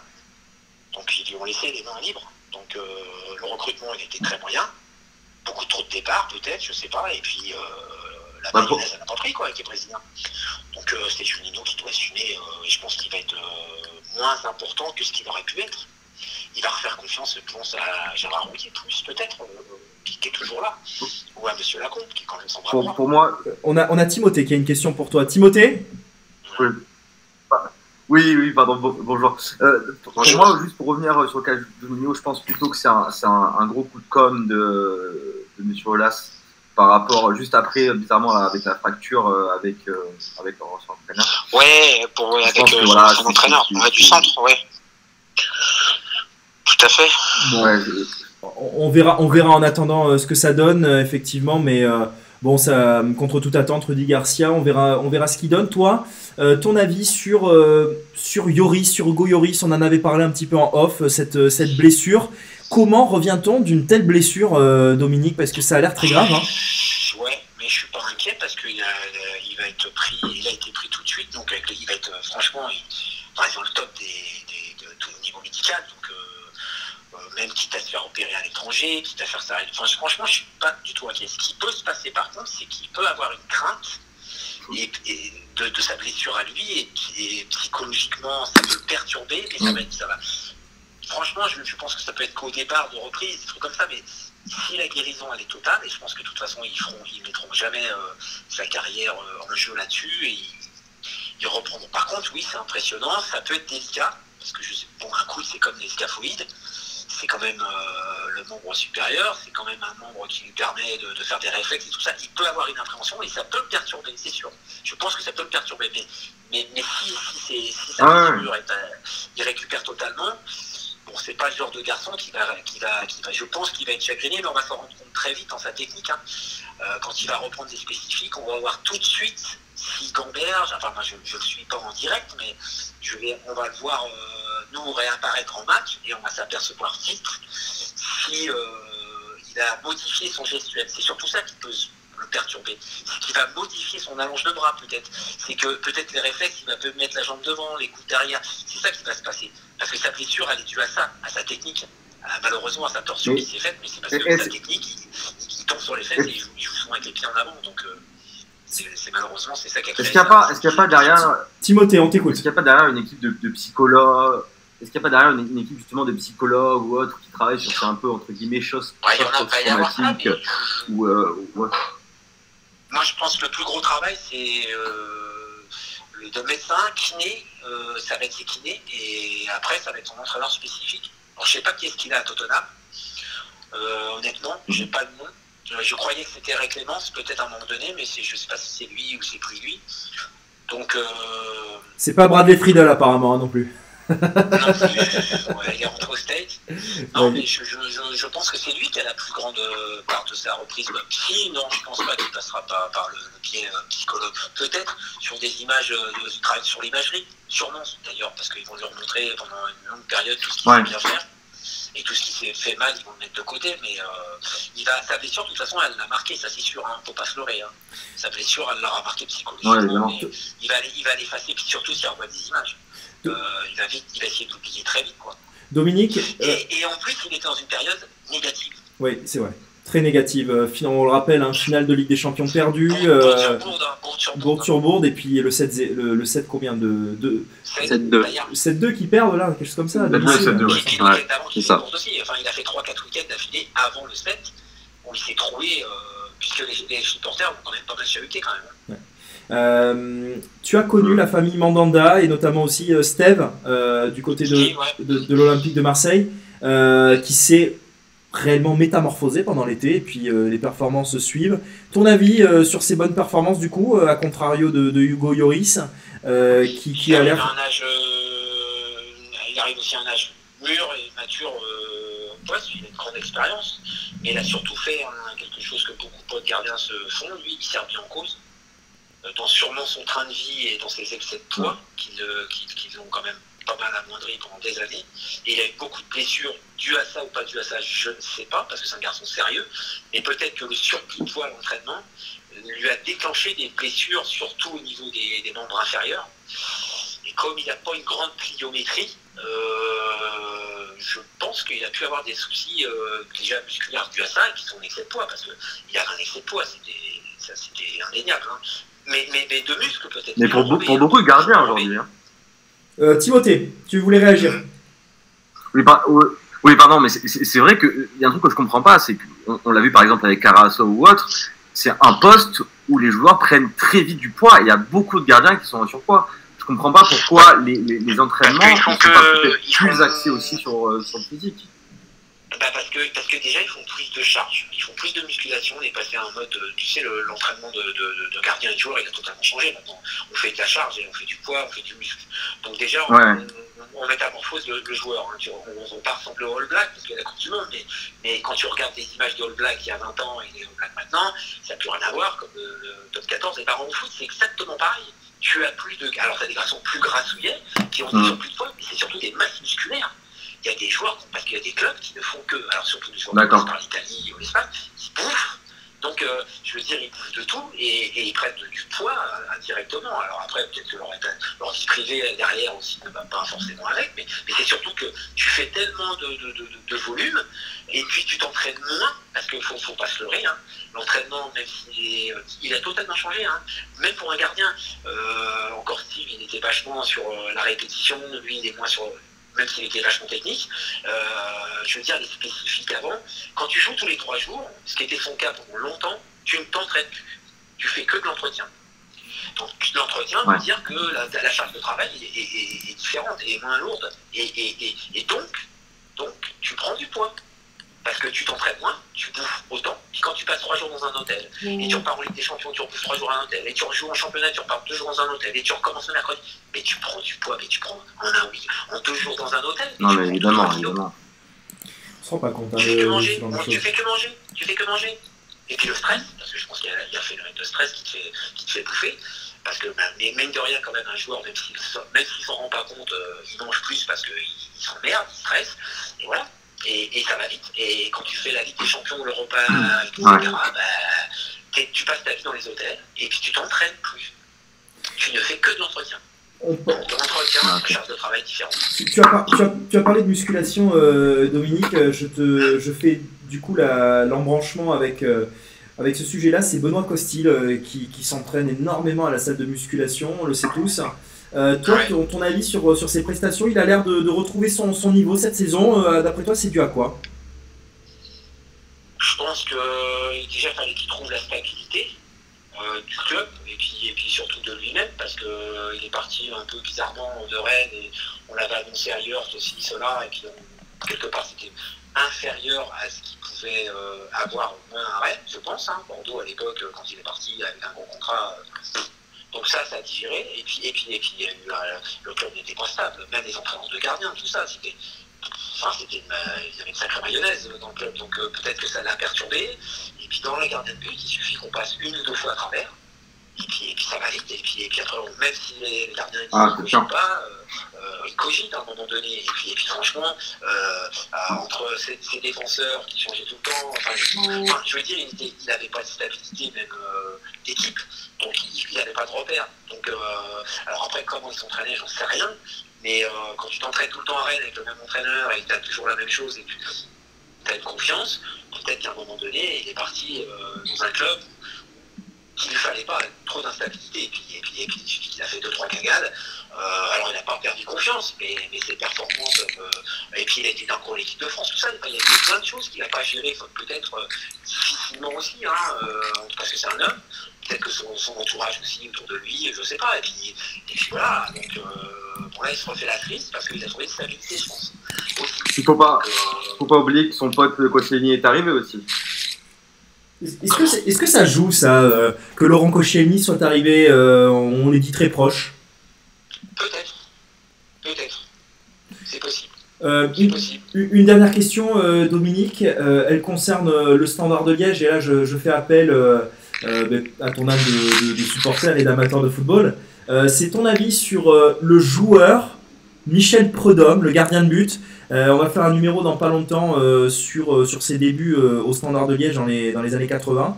Euh, qu'est-ce que tu retiens de, sa carrière et puis peut-être euh, qu'est-ce que tu qu'est-ce que tu vois, euh, comment tu analyses aussi son, ses performances de coach? Bah, moi, je pense que déjà, ça a été un très très grand gardien du niveau des générations qui ont, été, euh, même avant lui, les sept Maillard, tout ça. Il a lancé le poste avec un autre gardien en Belgique, puisqu'il y a eu, euh, comment il s'appelait, euh, euh, Oui. euh. Euh, voilà, qui était, qui, était, qui était pour moi les deux gardiens euh, au summum. Hein. Euh, D'ailleurs, l'équipe nationale ne réussissait pas, mais, mais en Coupe d'Europe, avec Prudhomme et, et quand, Jean-Marie Pfaff a joué, c'était toujours euh, des résultats, des résultats, des résultats. Donc, euh, ça a été deux grands gardiens d'époque qui ont lancé en plus le poste, vraiment euh, dans la reconnaissance, euh, puis, puis, puis- dans le gestuel, tout ça, dans la technique. Et, après, métamorphose d'entraîneur, comme il est l'homme, je pense, qui était un gardien posé, pas fantasme, qui n'était pas quand même un clown, euh, parce que quand un gardien de but, des fois, il est un peu fêlé, un peu clown à l'époque, c'était des, des gars- un garçon un peu comme ça, quand même, qui avait un caractère euh, un peu bizarre, entre guillemets, par rapport à l'équipe, mais on n'était pas bizarre, mais euh, on considérait que de but était bizarre. Et je pense que lui, il était toujours mature. Il fait penser à Martini, à Bruno Martini. C'est, moi, euh, j'associerais euh, dans, l'homme et le gardien de but, voilà. Bruno Martini d'un côté pour les Français et, et pour les, euh, pour les Belges. Et, d'ailleurs, il a des résultats. Et puis, par contre, on sait que malheureusement, il est dépendant d'équipe. Il n'a peut-être pas eu des résultats de gagner des titres énormes ou d'avoir de la réussite jusqu'au bout, parce qu'il a, été quand même pas mal champion en Belgique, on, s'en rend compte, il a pas mal voyagé. Euh, mais je pense qu'avec une stabilité, l'homme, il est capable de faire des grands résultats avec une équipe, et je pense avec un club qui est derrière lui. Là, apparemment, le club est, est derrière lui, il a des joueurs qui. Voilà, il a pu faire le recrutement aussi, tout ça. Donc, euh, il a des résultats là. Et je pense qu'il est, il est bien parti là. Il est bien parti. Bon, bah écoute, euh, Dominique, ça sera euh, le mot de la fin. Euh, Est-ce que tu as un petit prono, allez, avant qu'on se quitte, sur euh, le Bordeaux-Saint-Etienne qui arrive? Ah, ça me fait chier, mais tu, tu sais que, de, de qui je suis supporter. moi. Moi, je et puis, ouais, ouais, c'est les Verts. Malheureusement, j'ai fait 10 ans dans ce grand club, Bordeaux, mais qui m'a pas laissé, une- bah, qui m'a laissé une trace, bien sûr, parce que j'ai rencontré des gens extraordinaires. Mais euh, Saint-Etienne, c'est Saint-Etienne, quoi. Je veux dire, malgré qu'en ce moment, il vacille un peu, euh, voilà, euh, ça a été le, club qui m'a fait découvrir aussi euh, le foot et, les matchs à la télé. Donc, je resté un peu nostalgique, mais bon, après, cœur, il. Bon, je dirais. Un match nul, ça va bien, mais c'est vrai, je, suis pour Saint-Etienne de cœur, parce que Bordeaux, malheureusement, ne sera, a été un grand club, et j'espère qu'ils vont le redevenir, mais il y a une instabilité terrain importante, et puis voilà, euh, je pense qu'ils n'ont plus les moyens d'être dans les, dans les grandes équipes euh, françaises actuellement, donc euh, je voilà, voilà. Après, c'est vrai que Bordeaux mérite une grande équipe, mais, mais, mais, mais, un beau stade, mais, mais, il manque quelque chose, il y a, ça colle pas, quelque chose qui ne va pas dans les chiquiers. On ne sait pas quoi, mais ça, pour l'instant, ben voilà, l'entraîneur, il a des résultats, hein. Ben, il s'est travaillé, euh, parce qu'ils ont tout changé, donc il faut laisser le temps au temps. Mais j'espère que Bordeaux va retrouver un- une grande équipe et un grand club, elle, elle mérite, elle mérite, c'est une belle ville avec un grand club, je pense. Eh bien, écoute, ça sera le mot de la fin. Merci beaucoup, Dominique, euh, pour, pour, ta, pour, ta, pour, ta, pour ta disponibilité. Du coup, j'hésiterai pas à enlever ton numéro, euh, à t'embêter. Un grand plaisir, un grand plaisir, et euh, qu'on embrasse tout le monde sur le plateau. Un... De parler avec des gens professionnels, c'est très très bien. Bon, eh bien, écoute, euh, on est, on est touché. Eh bien, écoute, regarde, hop, tu as les applaudissements Tu as les applaudissements Voilà Bon, bon, bon. Je vais faire un compte rendu plus tard. Bon, vous Exactement. une bonne soirée. Ciao, ciao à toi Allez, allez la France, allez la France. Ouais, franchement, euh, Bonne soirée. on, on regarde ça. Allez, à toi, Allez, bisous, ciao, ciao. La bise. Au revoir. Bon, toujours très sympa les amis, hein. euh, décidément c'est très très riche hein, ce soir, Euh, on a beaucoup d'in- d'intervenants. Euh, bon, l'actualité aussi, il veut que, parce que bon, c'est pas tous les jours que le gardien numéro 1 de l'équipe de France se blesse. Euh, c'est pas tous les jours aussi euh, qu'on peut parler de Michel Prodhomme parce que c'est il a fait un- il a, il a un poste il avait un poste particulier donc là l'occasion faisait un peu le larron j'espère que euh, ça vous plaît les amis Ouais, c'est super. Ah, super intervention, euh, super intervention hyper précise. C'est vrai que Dominique, euh, Dominique nous a régalé. Les amis, c'est pas fini. Alors, euh, Sébastien, en fait, euh, m'a demandé des questions un peu précises. Euh, donc, du coup, je vais être obligé de lui poser ces questions-là. Je lui ai dit, sous réserve aussi, qu'il y en ait 2-3. Euh, 2-3 de votre part. Euh, il m'a dit OK. Donc, n'hésitez pas à, vous, à préparer des questions euh, pour l'intervention euh, de Sébastien Frey. Est-ce que vous êtes J'en prêts, ai les amis quelques-unes. Moi, je suis prêt, quand tu veux. Allez, c'est parti. Décidément, euh, heureusement- aussi. Heureusement que j'ai un très très bon forfait. Alors, c'est parti. 69. Franchement, je suis en train d'halluciner. Des fois, j'ai des numéros. euh, je me. Bref, je, je, je m'étonne moi-même des fois. Euh, ça me fait penser à des cartes Panini, vous voyez. Bref.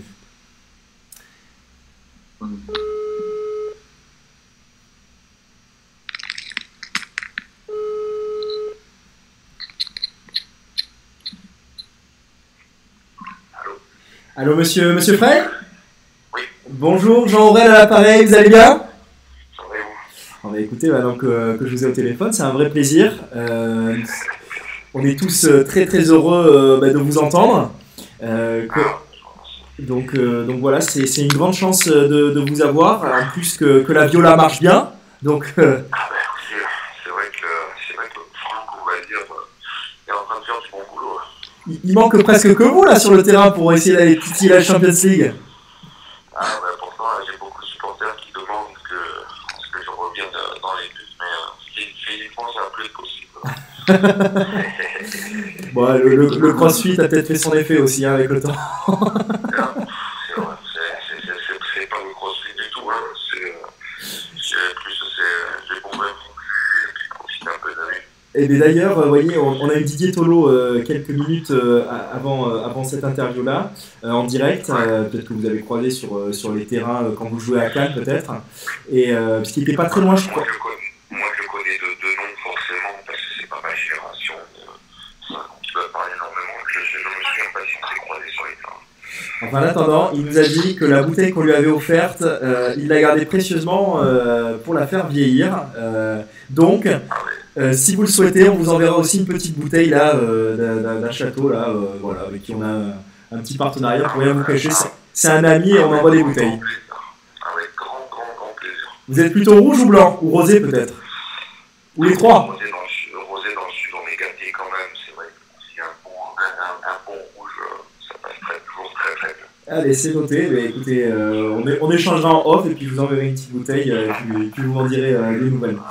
Euh, D'ailleurs, ça me fait penser, que j'en envoie à RMC aussi. euh, ça me fait penser. Alors, donc là, vous avez pas. la- L'actualité, elle est brûlante pour vous parce que entre les bonnes performances de la Viola, entre le France-Turquie que vous, bah, vous pouvez le maîtriser bien puisque vous avez, vous avez joué là-bas aussi, et puis tout ce qui se passe en Italie avec les bonnes performances de l'Inter, Parme, il y a des anciens Girondins qui jouent là-bas, mais bon, euh, ça je sais pas si vous continuez à suivre euh, cette actualité-là. Euh, ma première question c'est quel est votre œil à vous sur l'évolution de l'équipe de France depuis que vous y avez joué jusqu'à aujourd'hui? Ça a quand même énormément changé. Bah, ça a énormément ben, déjà, il y a eu un, changement drastique de génération. Et c'est vrai que bon, faut être, être vraiment honnête, faut être vraiment objectif. La nouvelle génération est une génération de, de, de joueurs talentueux qui, euh, malgré leur jeune âge, évoluent déjà dans les meilleurs clubs au monde. Et ça, je pense qu'au niveau de, l'expérience, ça apporte énormément au sein de l'équipe de France. On le voit, on le voit, tous ces jeunes, ces joueurs qui sont qui dépassent pas les 25 ans, qui jouent déjà dans les, les plus grands clubs, qui jouent les, les plus grandes compétitions, c'est-à-dire des Champions, qui jouent, euh, qui jouent aussi le titre chaque saison. C'est vrai qu'au au niveau de l'expérience, ça apporte énormément. Vous, avez connu quand même, vous avez pris la relève de Gigi Buffon à part, on le rappelle. Euh, vous avez joué à l'Inter de Milan, dans des grands clubs avec des grandes personnalités, à la Viola aussi, euh, où vous parlez de ces joueurs de, de moins de 25 ans qui, euh, qui aujourd'hui hein, jouent dans les plus grands clubs. Et à votre époque, c'était un peu l'inverse. C'était euh, l'expérience faisait que vous arriviez dans des grands clubs. Comment vous voyez un petit peu cette inversion? Ou alors, est-ce que finalement, c'est pas que les progressions se font un peu plus vite Bon, Plus que plus vite, c'est que je pense que les clubs ont, ont, euh, ont, ont plus envie de entre guillemets, prendre des risques et investir sur des jeunes de talent. Et puis bon, là, c'est vrai que ces dernières années, au niveau des transferts, au niveau, au niveau des budgets, ça a pris des proportions, euh, je, dirais, même euh, in- inhumaines, on va dire, parce que c'est, on n'est plus en train de parler de, euh, de transferts euh, normaux. Là, c'est vraiment, je pense c'est vraiment un business. Donc je pense qu'il y a tout, il y a tout, à, il y a tout l'arrière du décor qui fait que ben, les clubs, avec un retour de merchandising, avec un retour publicitaire, un retour d'image, peuvent se permettre d'investir des sommes astronomiques sur des joueurs, sur des joueurs quand même qui, ont, qui, sont encore, qui sont encore très très jeunes. Alors que nous à l'époque, pour qu'il y ait des gros transferts, il fallait que ce soit vraiment une star mondiale ou alors un joueur entre 25 et 30 ans qui a déjà prouvé euh, tout son talent au niveau international. Vous avez connu euh, la Serie A à son, somm- summum avec euh, l'AC Milan notamment qui raflait tout sur la scène européenne, mais aussi euh, l'Inter de Milan sur cette période-là où ils arrivaient quand même à faire des, résultats très intéressants en Europe et dans le calcio. On a l'impression qu'il y a ce retour euh, en force de la Serie A avec l'Inter de Milan, avec euh, des transferts euh, comme Cristiano Ronaldo, comme, comme Lukaku qui arrivent, et j'en passe évidemment, hein, on pourrait faire une, une- liste. Est-ce que vous le ressentez, vous qui, avez un pied toujours à Florence, et puis Franck Ribéry évidemment, est-ce que vous sentez que la Serie A revient en force dans le dans l'Europe Tout à fait, tout à fait. C'est vrai qu'il y a eu, il y a eu entre guillemets, un petit passage à vide entre les 2012 et 2015-2016. On sait que le championnat est vachement baissé. Et c'est vrai que ça fait, je pense, deux ans que le championnat euh, est en train de reprendre des ampleurs. Mais pourquoi Parce que les clubs italiens ont compris, de toute façon, que ben, si, si on veut que le championnat euh, soit au plus haut niveau, comme il a toujours, pratiquement toujours le est un des plus beaux championnats au monde, presque toujours, ben, il faut investir. Donc il y a eu ce signal extraordinaire de l'achat de Juventus qui a acheté Cristiano Ronaldo, qui est un produit commercial sous, toutes ses formes, c'est-à-dire que c'est un, c'est joueur, c'est un athlète, euh, c'est c'est un produit dérivé, c'est Cristiano Ronaldo, euh, la, saison euh, des stades comme Kimo Verón, des stades qui n'étaient jamais remplis, ces stades étaient remplis parce qu'ils voulaient aller voir jouer Cristiano Ronaldo. Ça, ça fait un grand, grand bien, un grand, grand bien au, au calcio. Et puis, dit, cette, cette saison, bon, Lukaku a signé à l'Inter, donc c'est c'est un signal très important aussi. Et puis, forcément, on est obligé de parler de France, qui, Franck, bon, malgré ses 36 ans, je vous assure, euh, encore une envie euh, incroyable de prouver qu'il est encore au très très haut niveau. Et d'ailleurs, ce qu'il est en train de faire depuis le début est, tout simplement extraordinaire. Il est rentré déjà dans le cœur des tifosi euh, euh, Viola. Pa- Parlez-nous Parlez-nous un petit peu plus euh, de, cette Fiorentina que vous connaissez sur le bout des doigts. Vous y êtes resté de très nombreuses années. Euh, vous êtes un monument là-bas, on, on peut, le dire. Euh, est-ce que euh, est-ce c'est ça ça peut paraître idiot cette question, mais je la pose quand même. Est-ce que c'est dur de rentrer dans le cœur euh, des supporters de la Viola? Euh, Est-ce que la performance de Franck de, le faire en, quelques semaines, euh, c'est notable Et pourquoi?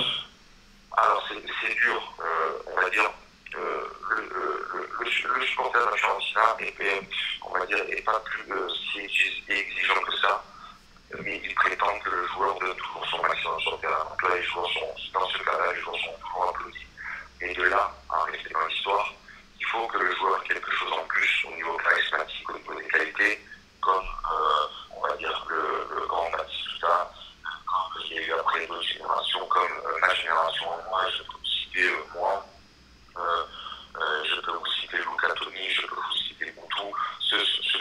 Euh, qui, grâce à leur caractérisme, grâce à leur respect euh, euh, du maillot, ont fait que bah, on a pu rester, on a peut-être quelque chose en plus dans le cœur des supporters. Mais ça, on l'a gagné sur le terrain.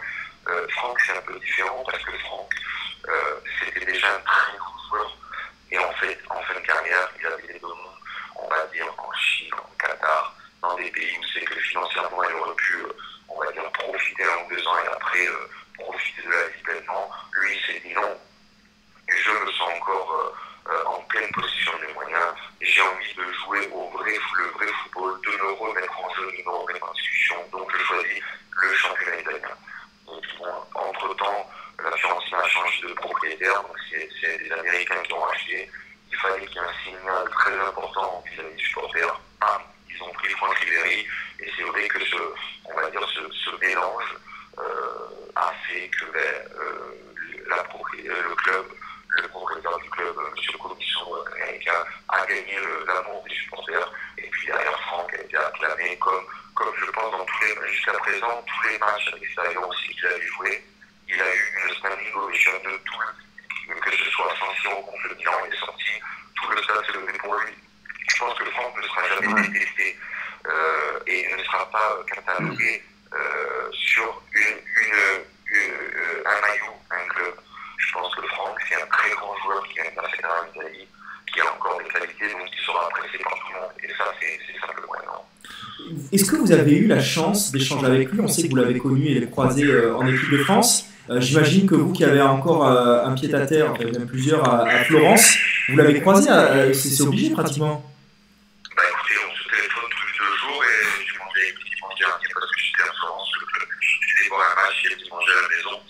Donc euh, je vous dis oui, euh, je ne vous cache pas que quand il était au Bayern, on va dire de temps en temps un petit message, ça a la la soit à Florence. Moi j'ai des projets avec la fiancée et puis euh, la fiancée m'a invité euh, officiellement pour un match, donc j'en ai profité. On s'était eu pas mal de fois de prendre au téléphone, donc on a, déjeuné avec, euh, avec sa femme et avec ma femme, on s'est fait un petit dîner euh, euh, à la maison et puis, ça s'est très très bien passé. Moi, France, de toute façon, c'est quelqu'un que j'ai toujours, énormément apprécié alors qu'on se voyait quand C'était un petit peu des, euh, on va dire, c'était assez court parce que c'était 3, 4, 5 jours. Puis après, chacun rentrait chez soi. Mais Franck a toujours été, euh, moi, de mon point de vue, en tant que joueur, euh, un joueur au-dessus de la norme. Et en tant que, bonhomme, il a toujours été intègre, malgré ce tout le monde a pu dire sur, lui.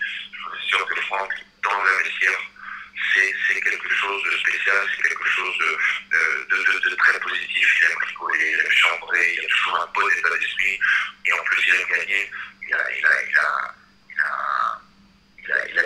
cette, mentalité de, toujours vouloir, euh, euh, on va dire, euh, la victoire, parce que je pense que le Bayern euh, il a énormément apporté de ce point de vue-là. Et c'est vrai que moi, j'ai changé un peu avec lui dimanche, c'est vrai que j'ai encore été surpris bah, par son envie, par le fait que bah, il en Florence, pas pour se tourner les pouces, il va essayer de, de, le plus possible le club de la Fiorentina. C'est très respectueux. Je vous pose une question, elle n'est pas piège. hein. Euh, Est-ce que vous pensez que, on sait que l'Olympique de Marseille, euh, il voulait revenir à l'Olympique de Marseille à un moment donné, que ça s'est pas fait. Luca Toni a fait son taf aussi euh, pour, euh, pour convaincre le président de le prendre, il a bien fait. Euh, Est-ce que vous pensez que les clubs français sont passés à côté d'une belle occasion cet été? De reprendre Franck Ribéry Moi, je pense que oui, mais je pense que le France, je ne sais pas à quel point il aurait voulu revenir euh, en France, vu comment la France est euh, euh, vis-à-vis de lui. Euh, par je pense qu'il ne se cache pas, il y a un club, un gros coup de cœur, bon, c'est l'Olympique de Marseille, parce que bon, à l'Olympique de Marseille, ça a été aussi un coup de foudre à l'époque. C'est vrai que quand on discute de Marseille, ben, pour lui, Marseille, ça reste Marseille, c'est son club en France. Voilà. Après, revenir en France, moi, sincèrement, ça ça m'aurait, plus étonné qu'il revienne en France que qu'il signe à la Fiorentina.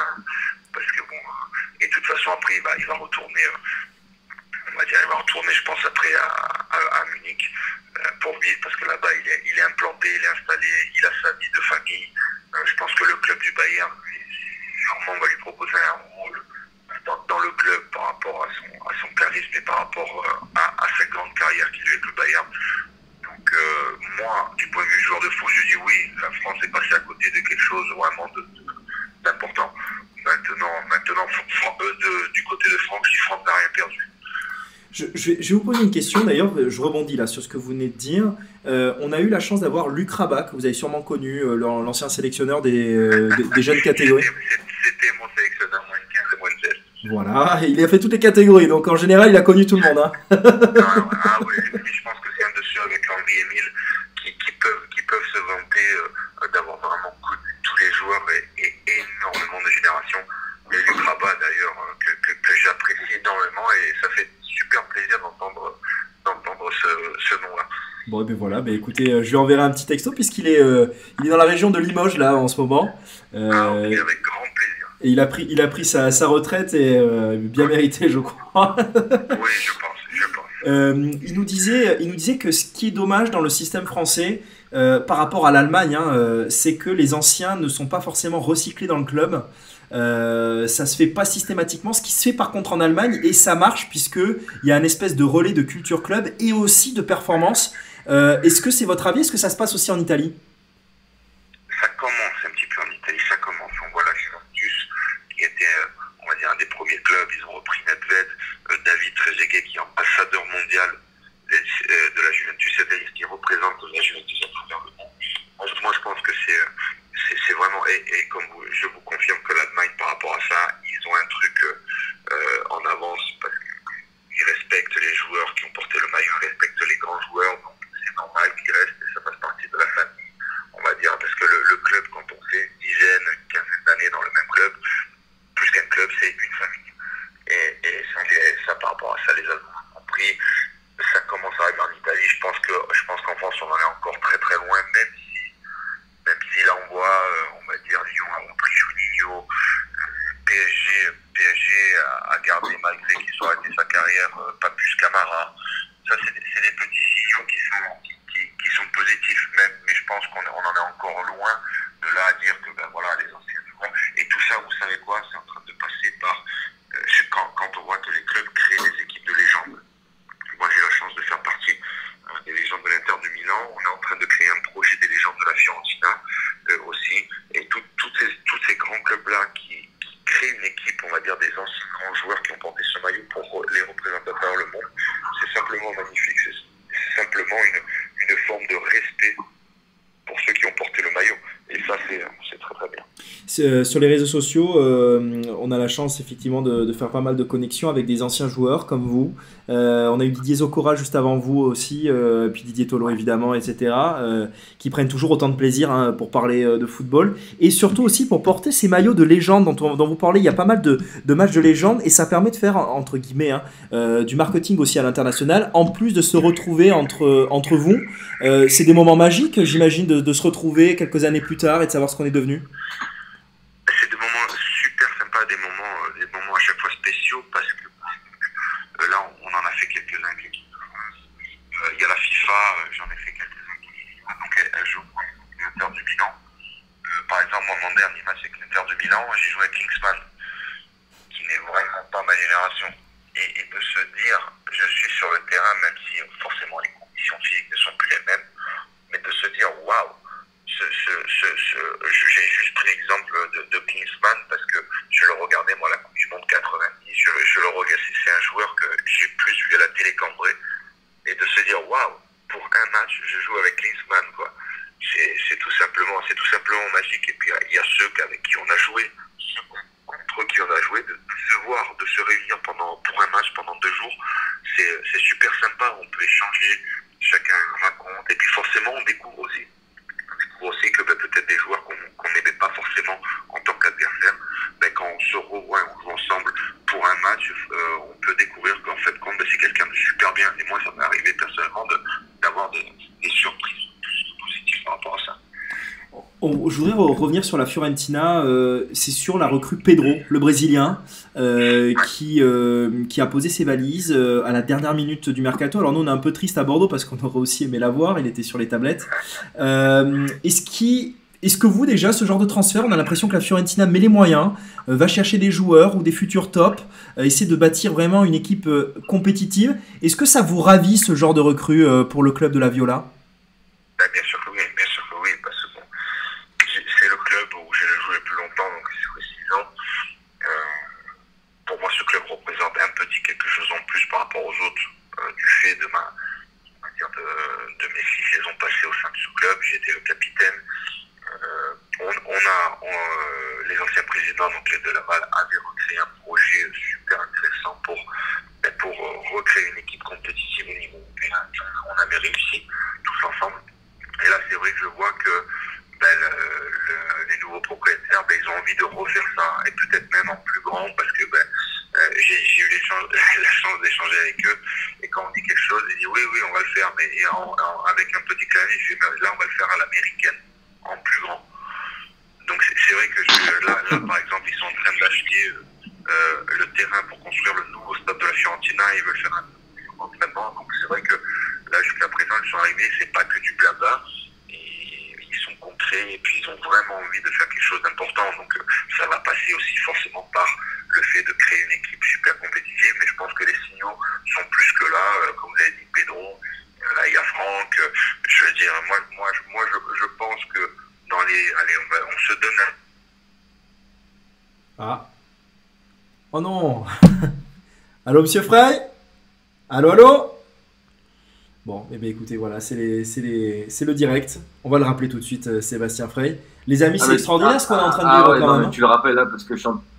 Ah non mais c'est un truc de malade, moi je, je suis en train de boire ses paroles là. Vous êtes- Ouais, vous je êtes- suis je, crois comme- que, je crois que demain matin je vais aller... Je crois que demain matin je vais aller m'acheter le maillot de la Fiorentina carrément. Ah bah écoutez les gars, alors je crois qu'il a plus de batterie ou un truc comme ça parce que là il est, euh, c'est sur messagerie directe. Ah, voyons voir. Ah non non, on va la voir. Oui, oui, Monsieur Frey, ça a coupé au moment où vous nous parliez euh, de cette, de cette refonte et surtout de l'ambition de la Fiorentina.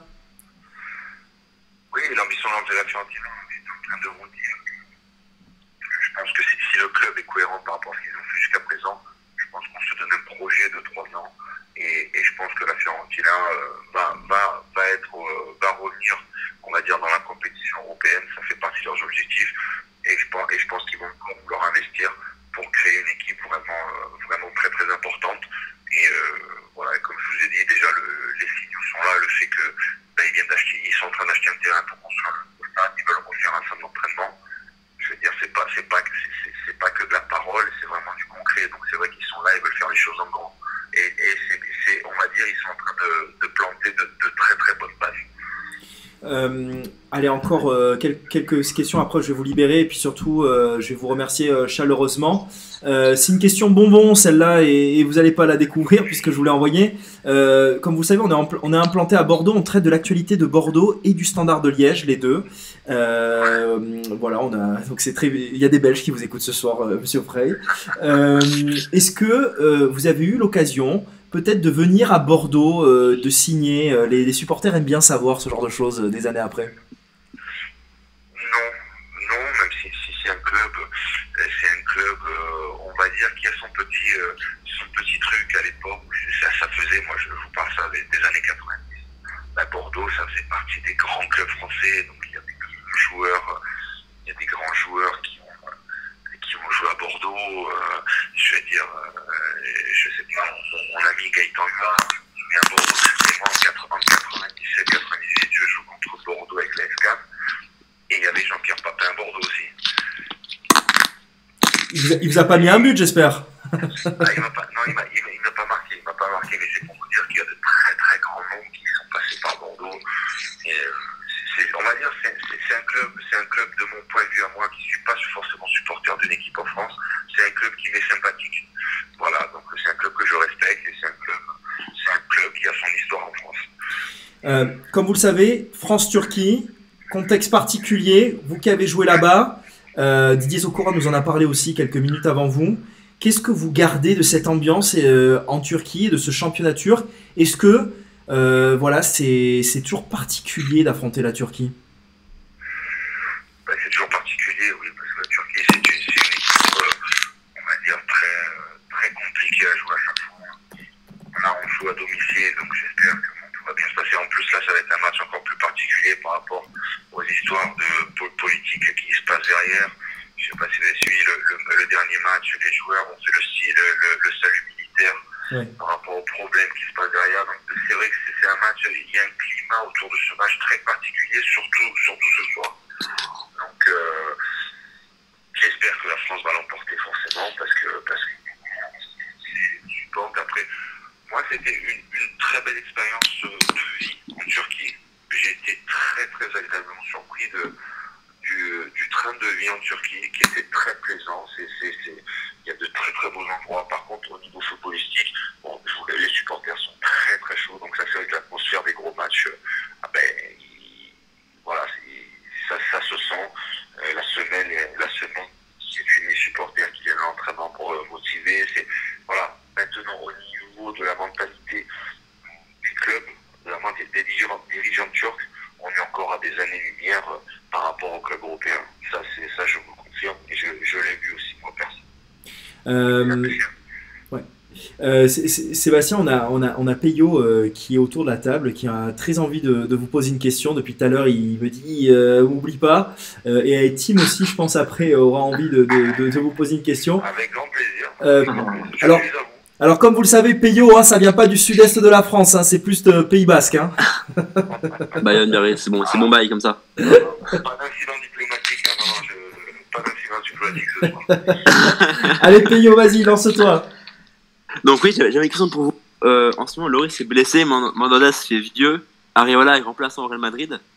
Du coup, dans, dans 5-6 ans, qui, qui est-ce que vous voyez en tant que gardien 1 de l'équipe de France? Parce que euh, on, par- on parle du, ga- du gardien de ligne Maignan, qui, est, du coup, qui, enfin, qui vient d'apparaître dans le groupe, mais en soi, il n'y a Ouais. personne d'autre que je vois comme, co- comme potentiel concurrent. Quel est votre avis euh, sur ça? Écoutez, à mon avis, c'est vrai que 5-6 ans, c'est- très très loin là. Mais je, pense que dans moins de temps que ça, je pense que Hugo aura arrêté, Steve aura arrêté aussi. Moi, personnellement, euh, Areola, euh, c'est un gardien qui me plaît. Je n'ai pas trouvé correct, le, on va dire, la façon de faire du Paris Saint-Germain vis- vis-à-vis de ce gardien, qui est quand même un gardien euh, français, évoluant dans le plus grand club français à l'heure actuelle, et à chaque fois été présent, a répondu présent en équipe de France. Moi, personnellement, c'est un Mhm. gardien que j'aurais gardé. C'est un gardien qui a besoin de euh, encore d'expérience, a besoin de jouer. Donc j'ai trouvé ça, mais moi, ça reste un des, un des prétendants au poste de l'après, euh, l'après, euh, l'après Loris Mandanda en équipe de France. Après Magnan, euh, euh, c'est, vraiment une très belle surprise. Donc je pense que la convocation, elle est plus que méritée. Et puis après, derrière, ça, bon, ça se passe pas très bien pour le compte, par exemple. L'année passée, Monaco, c'est un peu plus compliqué parce que l'équipe tourne pas.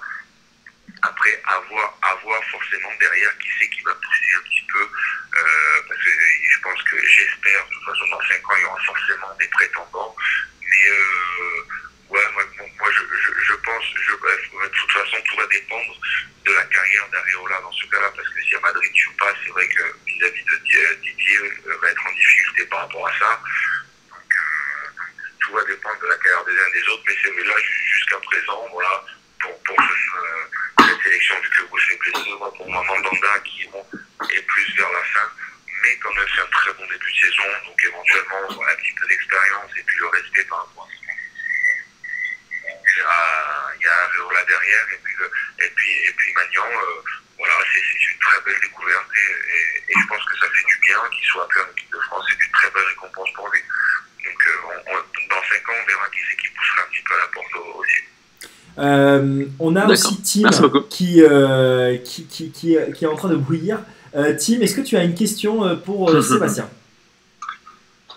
Oui, bonsoir Sébastien. Ben déjà, je suis honoré de pouvoir vous parler, parce qu'étant gardien aussi euh, pendant 10 ans, je, je vous ai beaucoup suivi.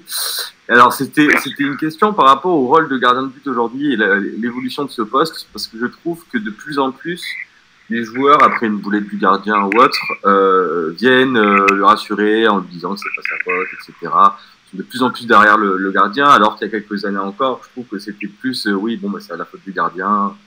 Voilà. Donc j'aimerais juste savoir, savoir votre avis tout simplement sur l'évolution de ce poste clé dans le football. par, par rapport, ce que tu veux dire, Tim, c'est par rapport à, à la médiatisation en fait du poste de gardien de but, c'est ça? Non, oui, c'est ça, voilà. Alors Sébastien, on vous écoute. La médiatisation, c'est alors c'est- vrai que je, je vous rejoins un peu par rapport à ça. Ce qui se passe, c'est que hormis, hormis quelques exceptions, euh, c'est vrai qu'on parlait moins du gardien que euh, d'un éventuel attaquant, d'un éventuel numéro 10, euh, tout ça. Ce qui se passe, c'est que je pense que les clubs ont vraiment compris que aussi, et on l'a vu avec les clubs qui ont gagné la Ligue des Champions, cite le Liverpool qui a investi sur un gardien comme Allison, qui fait partie des meilleurs gardiens au monde à l'heure actuelle. Il n'y a pas de secret. Si, un club il veut, il veut jouer le titre, il veut gagner des compétitions, ça, ça passe par euh, un très grand gardien, ça passe par un très grand attaquant, un très grand défenseur central et un très grand milieu de terrain. On va dire c'est un petit peu le, on va dire la, euh, c'est- cette ligne. euh, en général, les grands clubs quand ils ont, ils ont, ils ont cette base-là, ben, ils, ils sont, ils sont pas sûrs forcément, mais ils sont, ils sont dans les meilleures conditions pour gagner. Et ça, je pense que les, clubs comme on- l'ont vraiment compris ces dernières années, c'est pour ça qu'ils ont tendance à protéger et à médiatiser leurs gardiens, surtout quand ils ont la chance d'avoir un très bon gardien. Il faut le protéger, il faut le soutenir. C'est vrai qu'il y a quelques années en arrière, ben, il y a même des clubs qui se permettaient, le gardien faisait tirer un, le club lui tombait dessus au niveau médiatique, là, ça s'est un peu inversé. On a tendance à protéger un petit peu, Mm. parce que le rôle du gardien de but est aussi un rôle euh, qui est très psychologique. On a besoin, on a besoin de, de se sentir Ouais. euh, protégé, euh, on a besoin de se sentir un petit peu en, en, mis en confiance, parce que ben, nous, ça se joue quand même beaucoup sur le psychologique et, et- et dans le mental. Et ça, les clubs, c'est vrai que les clubs, les médias le, le- le comprennent de plus en plus, et c'est vrai qu'il y a, y y cette tendance qui s'est un petit peu inversée, et moi, vu de derrière, c'est très plaisant, parce que moi, j'ai toujours tendance à protéger le gardien. Je sais, je sais ce qu'on ressent euh, quand on fait un bon match, je sais ce qu'on ressent quand on fait un mauvais ma- un mauvais match, je sais ce qu'on ressent quand on est accusé. Euh, donc, c'est vrai que de, de voir maintenant que les gardiens sont un petit peu protégés, euh, franchement, c'est euh, c'est- c'est- c'est bien, quoi, c'est cool. Ulysse, est-ce que tu, tu as une question à poser à Sébastien? Parce que moi j'en ai une autre. Une dernière, ça sera la dernière, Euh, monsieur Frey. Ah, bon, ben, je vais clôturer un peu cette, euh, cette interview. Déjà, merci beaucoup, Sébastien, de votre, intervention. Euh, pour- la carrière euh, que vous avez eue, vous êtes un des, rares gardiens français à avoir réussi à l'étranger. Moi, la question, c'était un peu plus sur la Fiorentina. Euh, on sait que Florence, c'est une ville, une ville d'artistes. Est-ce que justement, il est-ce qu'on ressent dans le jeu l'atmosphère et l'environnement de cette ville On sait que la Fiorentina, c'est une des équipes en Italie qui joue le mieux. Est-ce que vous, euh, au sein du groupe de la Fiorentina, vous ressentez euh, ce besoin de jouer, euh, de jouer beau, d'avoir un beau jeu sur le terrain? C'est- C'est-à-dire qu'on a, la Fiorentina a quelques générations, surtout deux, deux générations, la génération Batistuta, Rui Costa, où c'était vraiment, euh, vraiment en plus du fait que bah, étaient très très forts, mais c'était vraiment très très beau à voir. Euh, avec euh, et celle d'avant avec Baggio, mais Baggio n'est pas resté très longtemps, malheureusement, ou heureusement pour lui. Après, nous, on a eu notre génération avec Prandelli, où Prandelli exigeait vraiment du beau jeu. Il fallait qu'on joue. Et c'est vrai que ça, les supporters, ça fait, ça fait plaisir de, de bien jouer forcément s'il y a le résultat derrière parce que c'est vrai que si on joue bien, il n'y a pas de résultat à un moment donné, les gens vont dire jouer un peu moins bien et gagner. Quand on a, on a, on va dire ces, deux trucs-là mis ensemble, c'est vrai, c'est vrai que en, Flor- Florence en plus a, une atmosphère particulière. Les gens, euh, la, ville, on va dire, bouge en fonction des résultats Ça, je vous assure, c'est à vivre, c'est impressionnant. Parce que quand, euh, ben, quand la Fiorentina, moi je sais que quand gagnait, ah, la ville, elle était super active. Les gens, ils étaient, et, ça nous arrivé aussi perdre, forcément.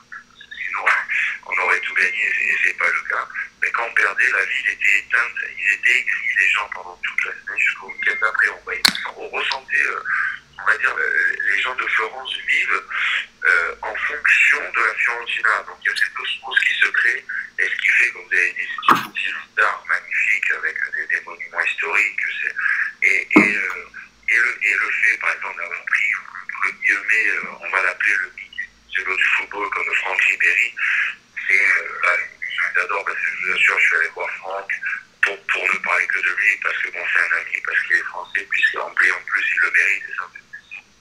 C'est qu'on retrouve cette classe un petit peu euh, d'un peintre sur le terrain. C'est vrai qu'il le définissent, euh, il, le définit déjà le roi de Florence. Imaginez, ça fait que 5 matchs qu'il a joué à Florence.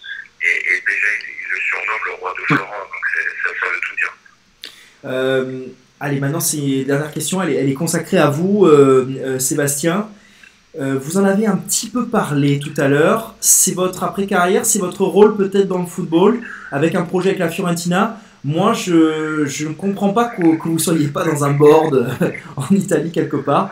Euh, bon, c'est peut-être par choix aussi, on ne sait pas. Mais est-ce que voilà, c'est- voilà, c'est tout à fait ça. Moi, J'ai eu beaucoup de propositions, je ne vous cache pas, surtout en Italie. Donc, j'ai, euh, j'en avais j'en avais pas envie pour le moment, donc je voulais passer à autre chose. Donc là, je viens de, de refonder une famille, euh, je viens d'avoir une petite fille. C'est vrai que mes priorités sont, sont, sont passées à autre chose, mais euh, là, on m'a proposé un petit peu euh, un projet intéressant avec la la Fiorentina, c'est-à-dire d'être l'ambassadeur de l'équipe des légendes. Donc de créer une équipe des légendes et moi d'être l'ambassadeur. Donc, C'est vrai que c'est un projet qui m'intéresse, qui me plaît énormément, surtout, surtout le fait que ce soit à Florence. Donc il y a ça, donc je pense que là c'est un projet qui est en train de, on est en train de le préparer et quand il sera, quand il sera, quand il sera complètement prêt, ensuite on, on, on fera la présentation officielle avec euh, forcément un premier match, euh, un premier match euh, à Florence euh, de, de l'équipe de la future équipe des légendaires.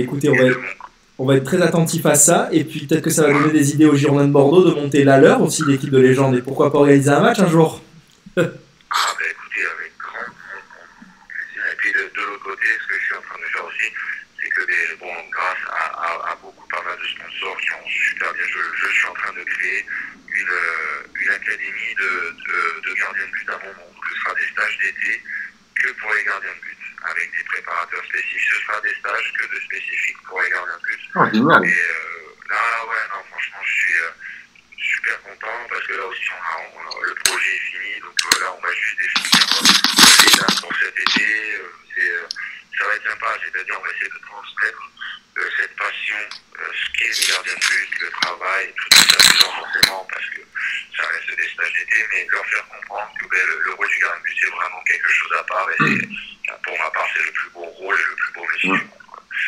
Bah, Écoutez, euh, franchement, On est d'accord. Avec vous euh, ce soir. Et puis écoutez, hop, les applaudissements. C'est ce qui se passe, euh, voilà, quand, euh, quand on a des interviews extraordinaires comme ça. on a été très très gâtés puisqu'on a eu, voilà, comme je vous dis, Didier Tolo et Dominique Bernatovic qui sont nos, consultants, voilà, qui, nous aident et qui nous épaulent pour éclairer l'actualité du, du foot, des Girondins de Bordeaux, du Standard de Liège aussi.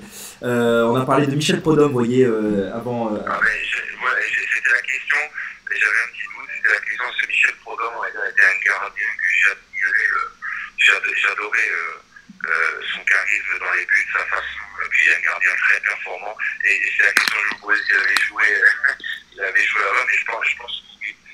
Oui, il a joué, il a joué au, au début des années 80, euh, euh, où, où notamment vous qui êtes, euh, qui êtes proche de l'Italie, où il est, euh, il est dans les buts euh, pour un, un standard de Liège, euh, Juventus de Turin, sur un 16e ou un 8e de finale de Ligue des Champions. Mais à l'époque, ça se passait pas comme ça.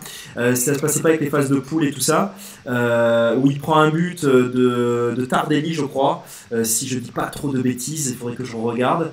Et, euh, et voilà, c'est ce qui lance un petit peu sa carrière, c'est cette période faste de- du standard de Liège en fait, avec Eric Guéretz en tant que capitaine. Vous voyez, ça, ça remonte. C'est ça, c'est ça. Non, mais un petit coup de cœur sur euh, Michel Prodhomme, c'était vraiment quelqu'un euh, très, très, très beau à voir euh, dans les buts. Bon, écoutez, mais c'est noté. Euh, Sébastien, euh, ça sera toujours avec plaisir. Vous êtes chez vous ici, et puis, euh, et puis j'espère qu'on sera chez nous aussi, chez- dans votre académie par exemple, euh, parce que ça sera avec grand plaisir de- de- d'en parler. Euh, et puis euh, j'ai passé un Et, et ben nous, je vous raconte pas. Là, vous avez pas vu euh, la tête de Tim, mais il est, il est, il est en train de trembler, Tim. Ah ouais. Merci à vous. Excellent, excellente fin de soirée et à très vite surtout, Sébastien. Au revoir. Au revoir à tout le monde. Au revoir. Bon, bah les gars, euh, je crois que. euh, bah, on est bien en fait hein, sur l'Hero-Sport News, il me semble. hein. Ouais. Bon, ouais, on fait quoi On ouvre une bière maintenant ou... Franchement, les gars, euh, moi, des, des soirées comme ça, euh, il y a Benoît Salette qui vient de se connecter euh, sur le chat. Salut Benoît, c'est avec grand plaisir. Merci à vous tous de me suivre aussi euh, sur, euh, sur le chat. N'hésitez pas à venir nous poser à tous vos questions. Euh, vous commencez un petit peu à, à voir qui est qui et, et- et à l'entendre. Euh, encore une interview XXL euh, avec Sébastien. Les amis, votre avis, on commence Ah par Ulysse. waouh. Non, mais c'était euh, c'était une super intervention. Il, euh, nous a, il nous a parlé de la Fiorentina. Il est un peu à l'image de la Fiorentina, en fait, très classe, très, très, euh, très, très posé. Et, et, non, non, c'était vraiment un super moment. Un super moment. Toi, Tim, j'ai l'impression que tu as encore plus ressenti, ce- ça t'a encore plus touché que, que les autres cette année. Ah oui. Bah, co- complètement, parce que je, comme, comme je disais tout à l'heure, j'ai fait euh, ouais, plus de 10 ans gardien de but, c'est quelqu'un que je suivais beaucoup. Donc, je, si tu veux, déjà, tout, ce- tout ce qui était côté gardien, je, je, je le ressentais dans mon âme, dans mon cœur, euh, voilà, donc c'était un peu, un peu extraordinaire. Puisque moi, ce que j'adore, si tu veux, c'est tous les côtés un peu croustillants des coulisses, de ce qui se passe, etc. Euh, L'histoire avec Franck Ribéry, euh, l'histoire, je sais pas, avec, par exemple, Watt. On l'a appris Ah, en direct, les amis. Hein, Comme, t'appelles ça, les petits bonbons en plus, là. Ah, ouais. Ah non, non, mais les, petits bonbons comme ça, où tu, comme, tu, comme tu le dis si bien, où, toutes les 30 secondes, tu apprends un nouveau truc, où tu es vraiment dans l'âme, en plus d'un club et d'une ville que moi personnellement j'adore. Euh, j'ai trouvé ça, mais vraiment euh, hyper pro, génial. Enfin, voilà, j'ai rien à dire. Tu, tu as, tu as posé le, le doigt sur quelque chose euh, d'assez essentiel, je trouve, par rapport à la Fiorentina. Euh, c'est le fait que tout le monde aime ce club. En fait, je connais pas de gens qui détestent la Fiorentina parce que justement il y a cette culture. C'est vrai, hein. de Ouais, il y a personne qui est, qui, est, qui est pas fan de ce club. Enfin, pas fan, fan, mais genre personne déteste ce club. ouais. C'est fou. C'est un club qui, qui reste dans la mentalité. Il nous a parlé de, de Gabriel Batistuta, il nous a parlé de Rui Costa. Euh, c'est que des esthètes. Et puis euh, Baggio, euh, Montu, euh, Luca Toni. Alors Luca Toni ce n'était pas un esthète, euh, mais c'était quelqu'un par contre qui lui-même dans son côté perso était un esthète, toujours très bien coiffé, toujours très bien habillé, euh, toujours Oui, sens, euh, voilà, c'est c'est- c'est- c'est une âme, c'est c'est un caractère, si tu veux. Exactement. Euh, les amis, il va falloir que, j'enlève- que j'enlève cette, euh, cette, euh, cette sonnerie, vous savez, qui coïncide avec euh, l'ordinateur. C'est-à-dire que quand on m'appelle, hop, ça sonne sur le PC, il va falloir que j'enlève ça. Euh, alors, euh, les amis, est-ce que vous voulez qu'on fasse un quiz ou pas? Je suis chaud. Allez. Allez, bah écoutez, Perso, je suis chaud. allez on, écoutez, euh, on, va, on, va, on va faire ça. Alors, écoutez les amis, ça va être très simple. Euh, ça va être un quiz qui va être lié aux joueurs des Girondins de Bordeaux qui sont passés par la Turquie. Euh, et ma question euh, va être euh, les destinations de, ces, de ces Girondins de Bordeaux. Première question, les amis. Johan Gouffran. Johan Gouffran, qu'on connaît bien, euh, qui, est, euh, qui est donc euh, passé par les Girondins de Bordeaux, année du titre 2009. C'est lui qui donne le titre aux Girondins de Bordeaux à Cannes, pour, euh, à Cannes, à Caen, pardon, euh, pour, euh, pour les, les aficionados. Euh, ici, en Turquie, aux alentours de 2017, quel est le nom du club, les amis? Est-ce que vous voulez que je vous donne trois propositions? Antalya Sport. ouais, Je pense que c'est Antalya Sport, effectivement. Alors, euh, j'ai deux Antalya Sport. Peyo, qu'est-ce que tu choisis? Antalya Sport pour, pour me joindre d'autres parce que genre, j'en ai vraiment aucune idée. Alors, vous avez tous les trois torts. C'est SP. Voilà. Ne m'en demandez pas plus. Ah ouais. Ne m'en demandez pas plus. Mais c'est un club bulgare, ça, non? Ah non, non, non, non. C'est un petit club, euh, un petit club euh, turc euh, qui a réussi. Souvenez-vous, ils avaient réussi à avoir, D'accord. euh, comment il s'appelle, euh, à avoir euh, à- dans leur photo de promotionnel pour signer, euh, comment il s'appelle, notre ami Gouffran, ils avaient fait Game of Thrones. Je sais pas si vous vous souvenez. Ah, exact. Bon. Allez, autre, euh, autre question, et, et là ça va peut-être toucher Ulysse.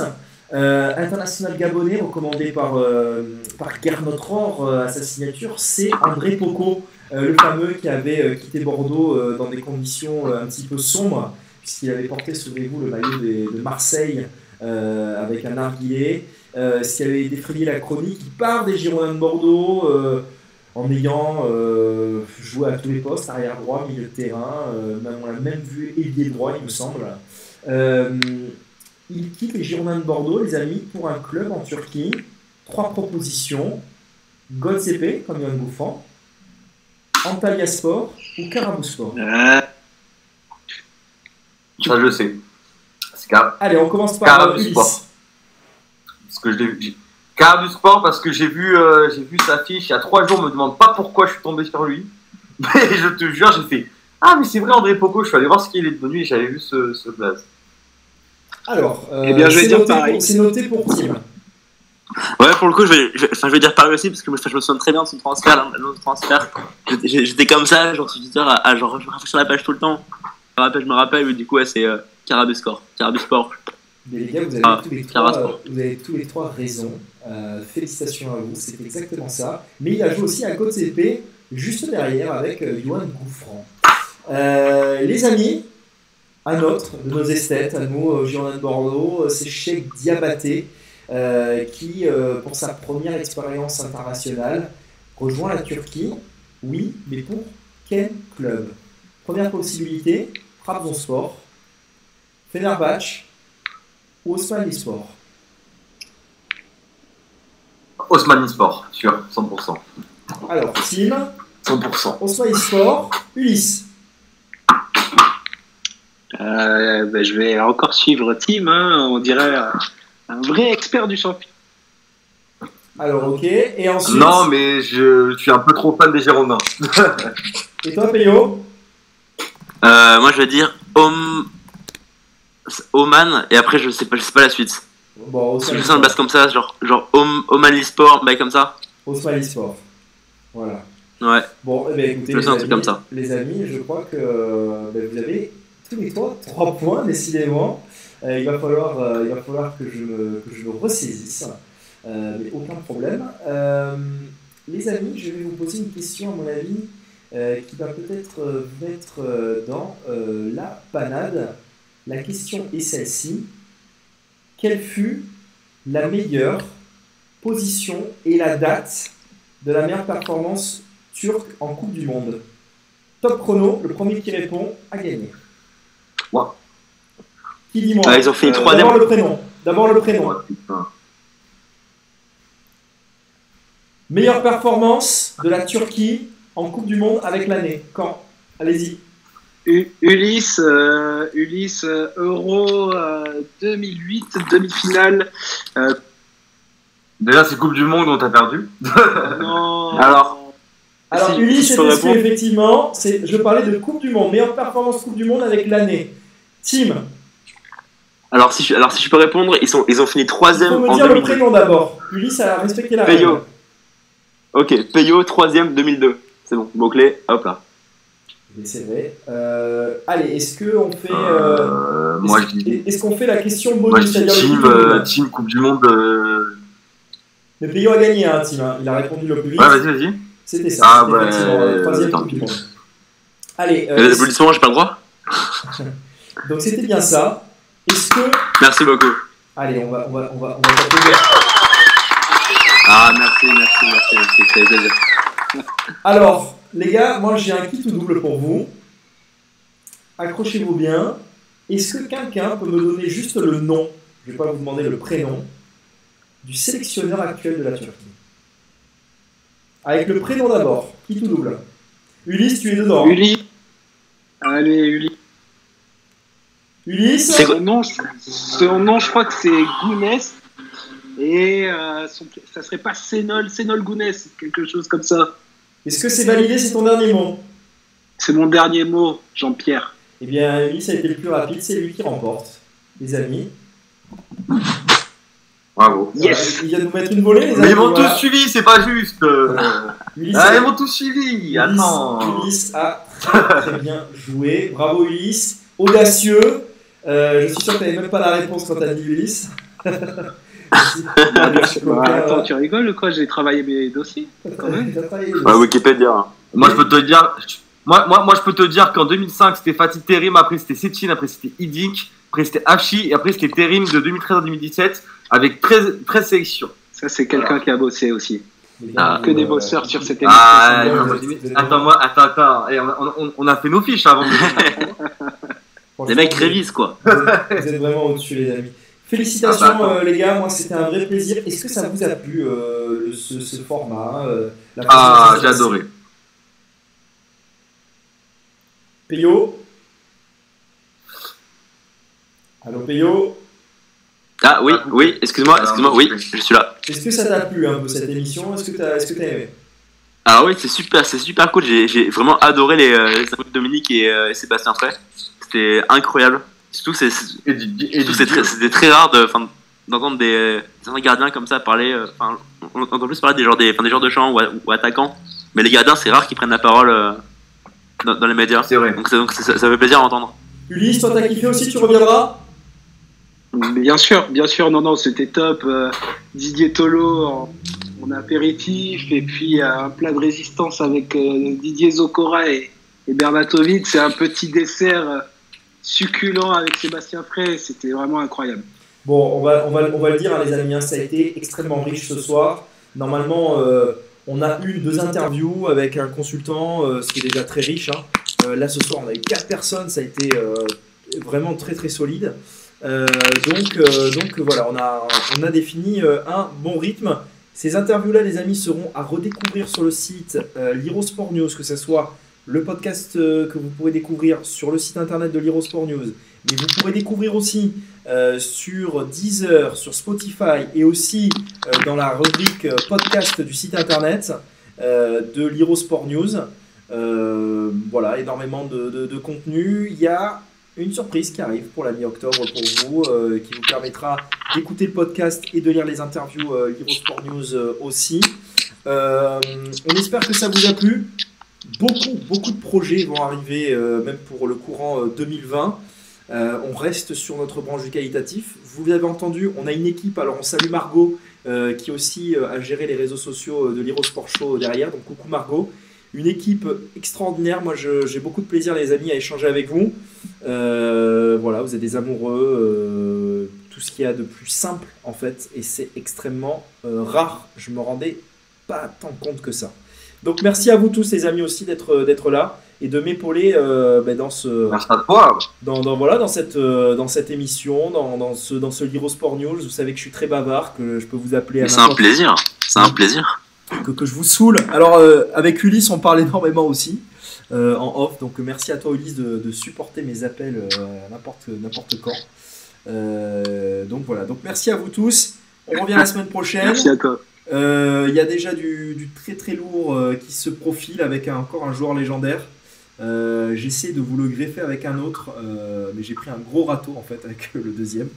Euh, même il est spatio-temporel. Euh, je peux en parler du coup. Euh, Juste les gars, si, si- si je peux me, per- si je peux me permettre, 55 minutes de jeu 0-0, donc vous avez prévenu. hein. Alors perso, je regarde pas ce match. Je, je, je regarde, je regarde Angleterre, euh, enfin l'Angleterre qui gagne 4-0 là.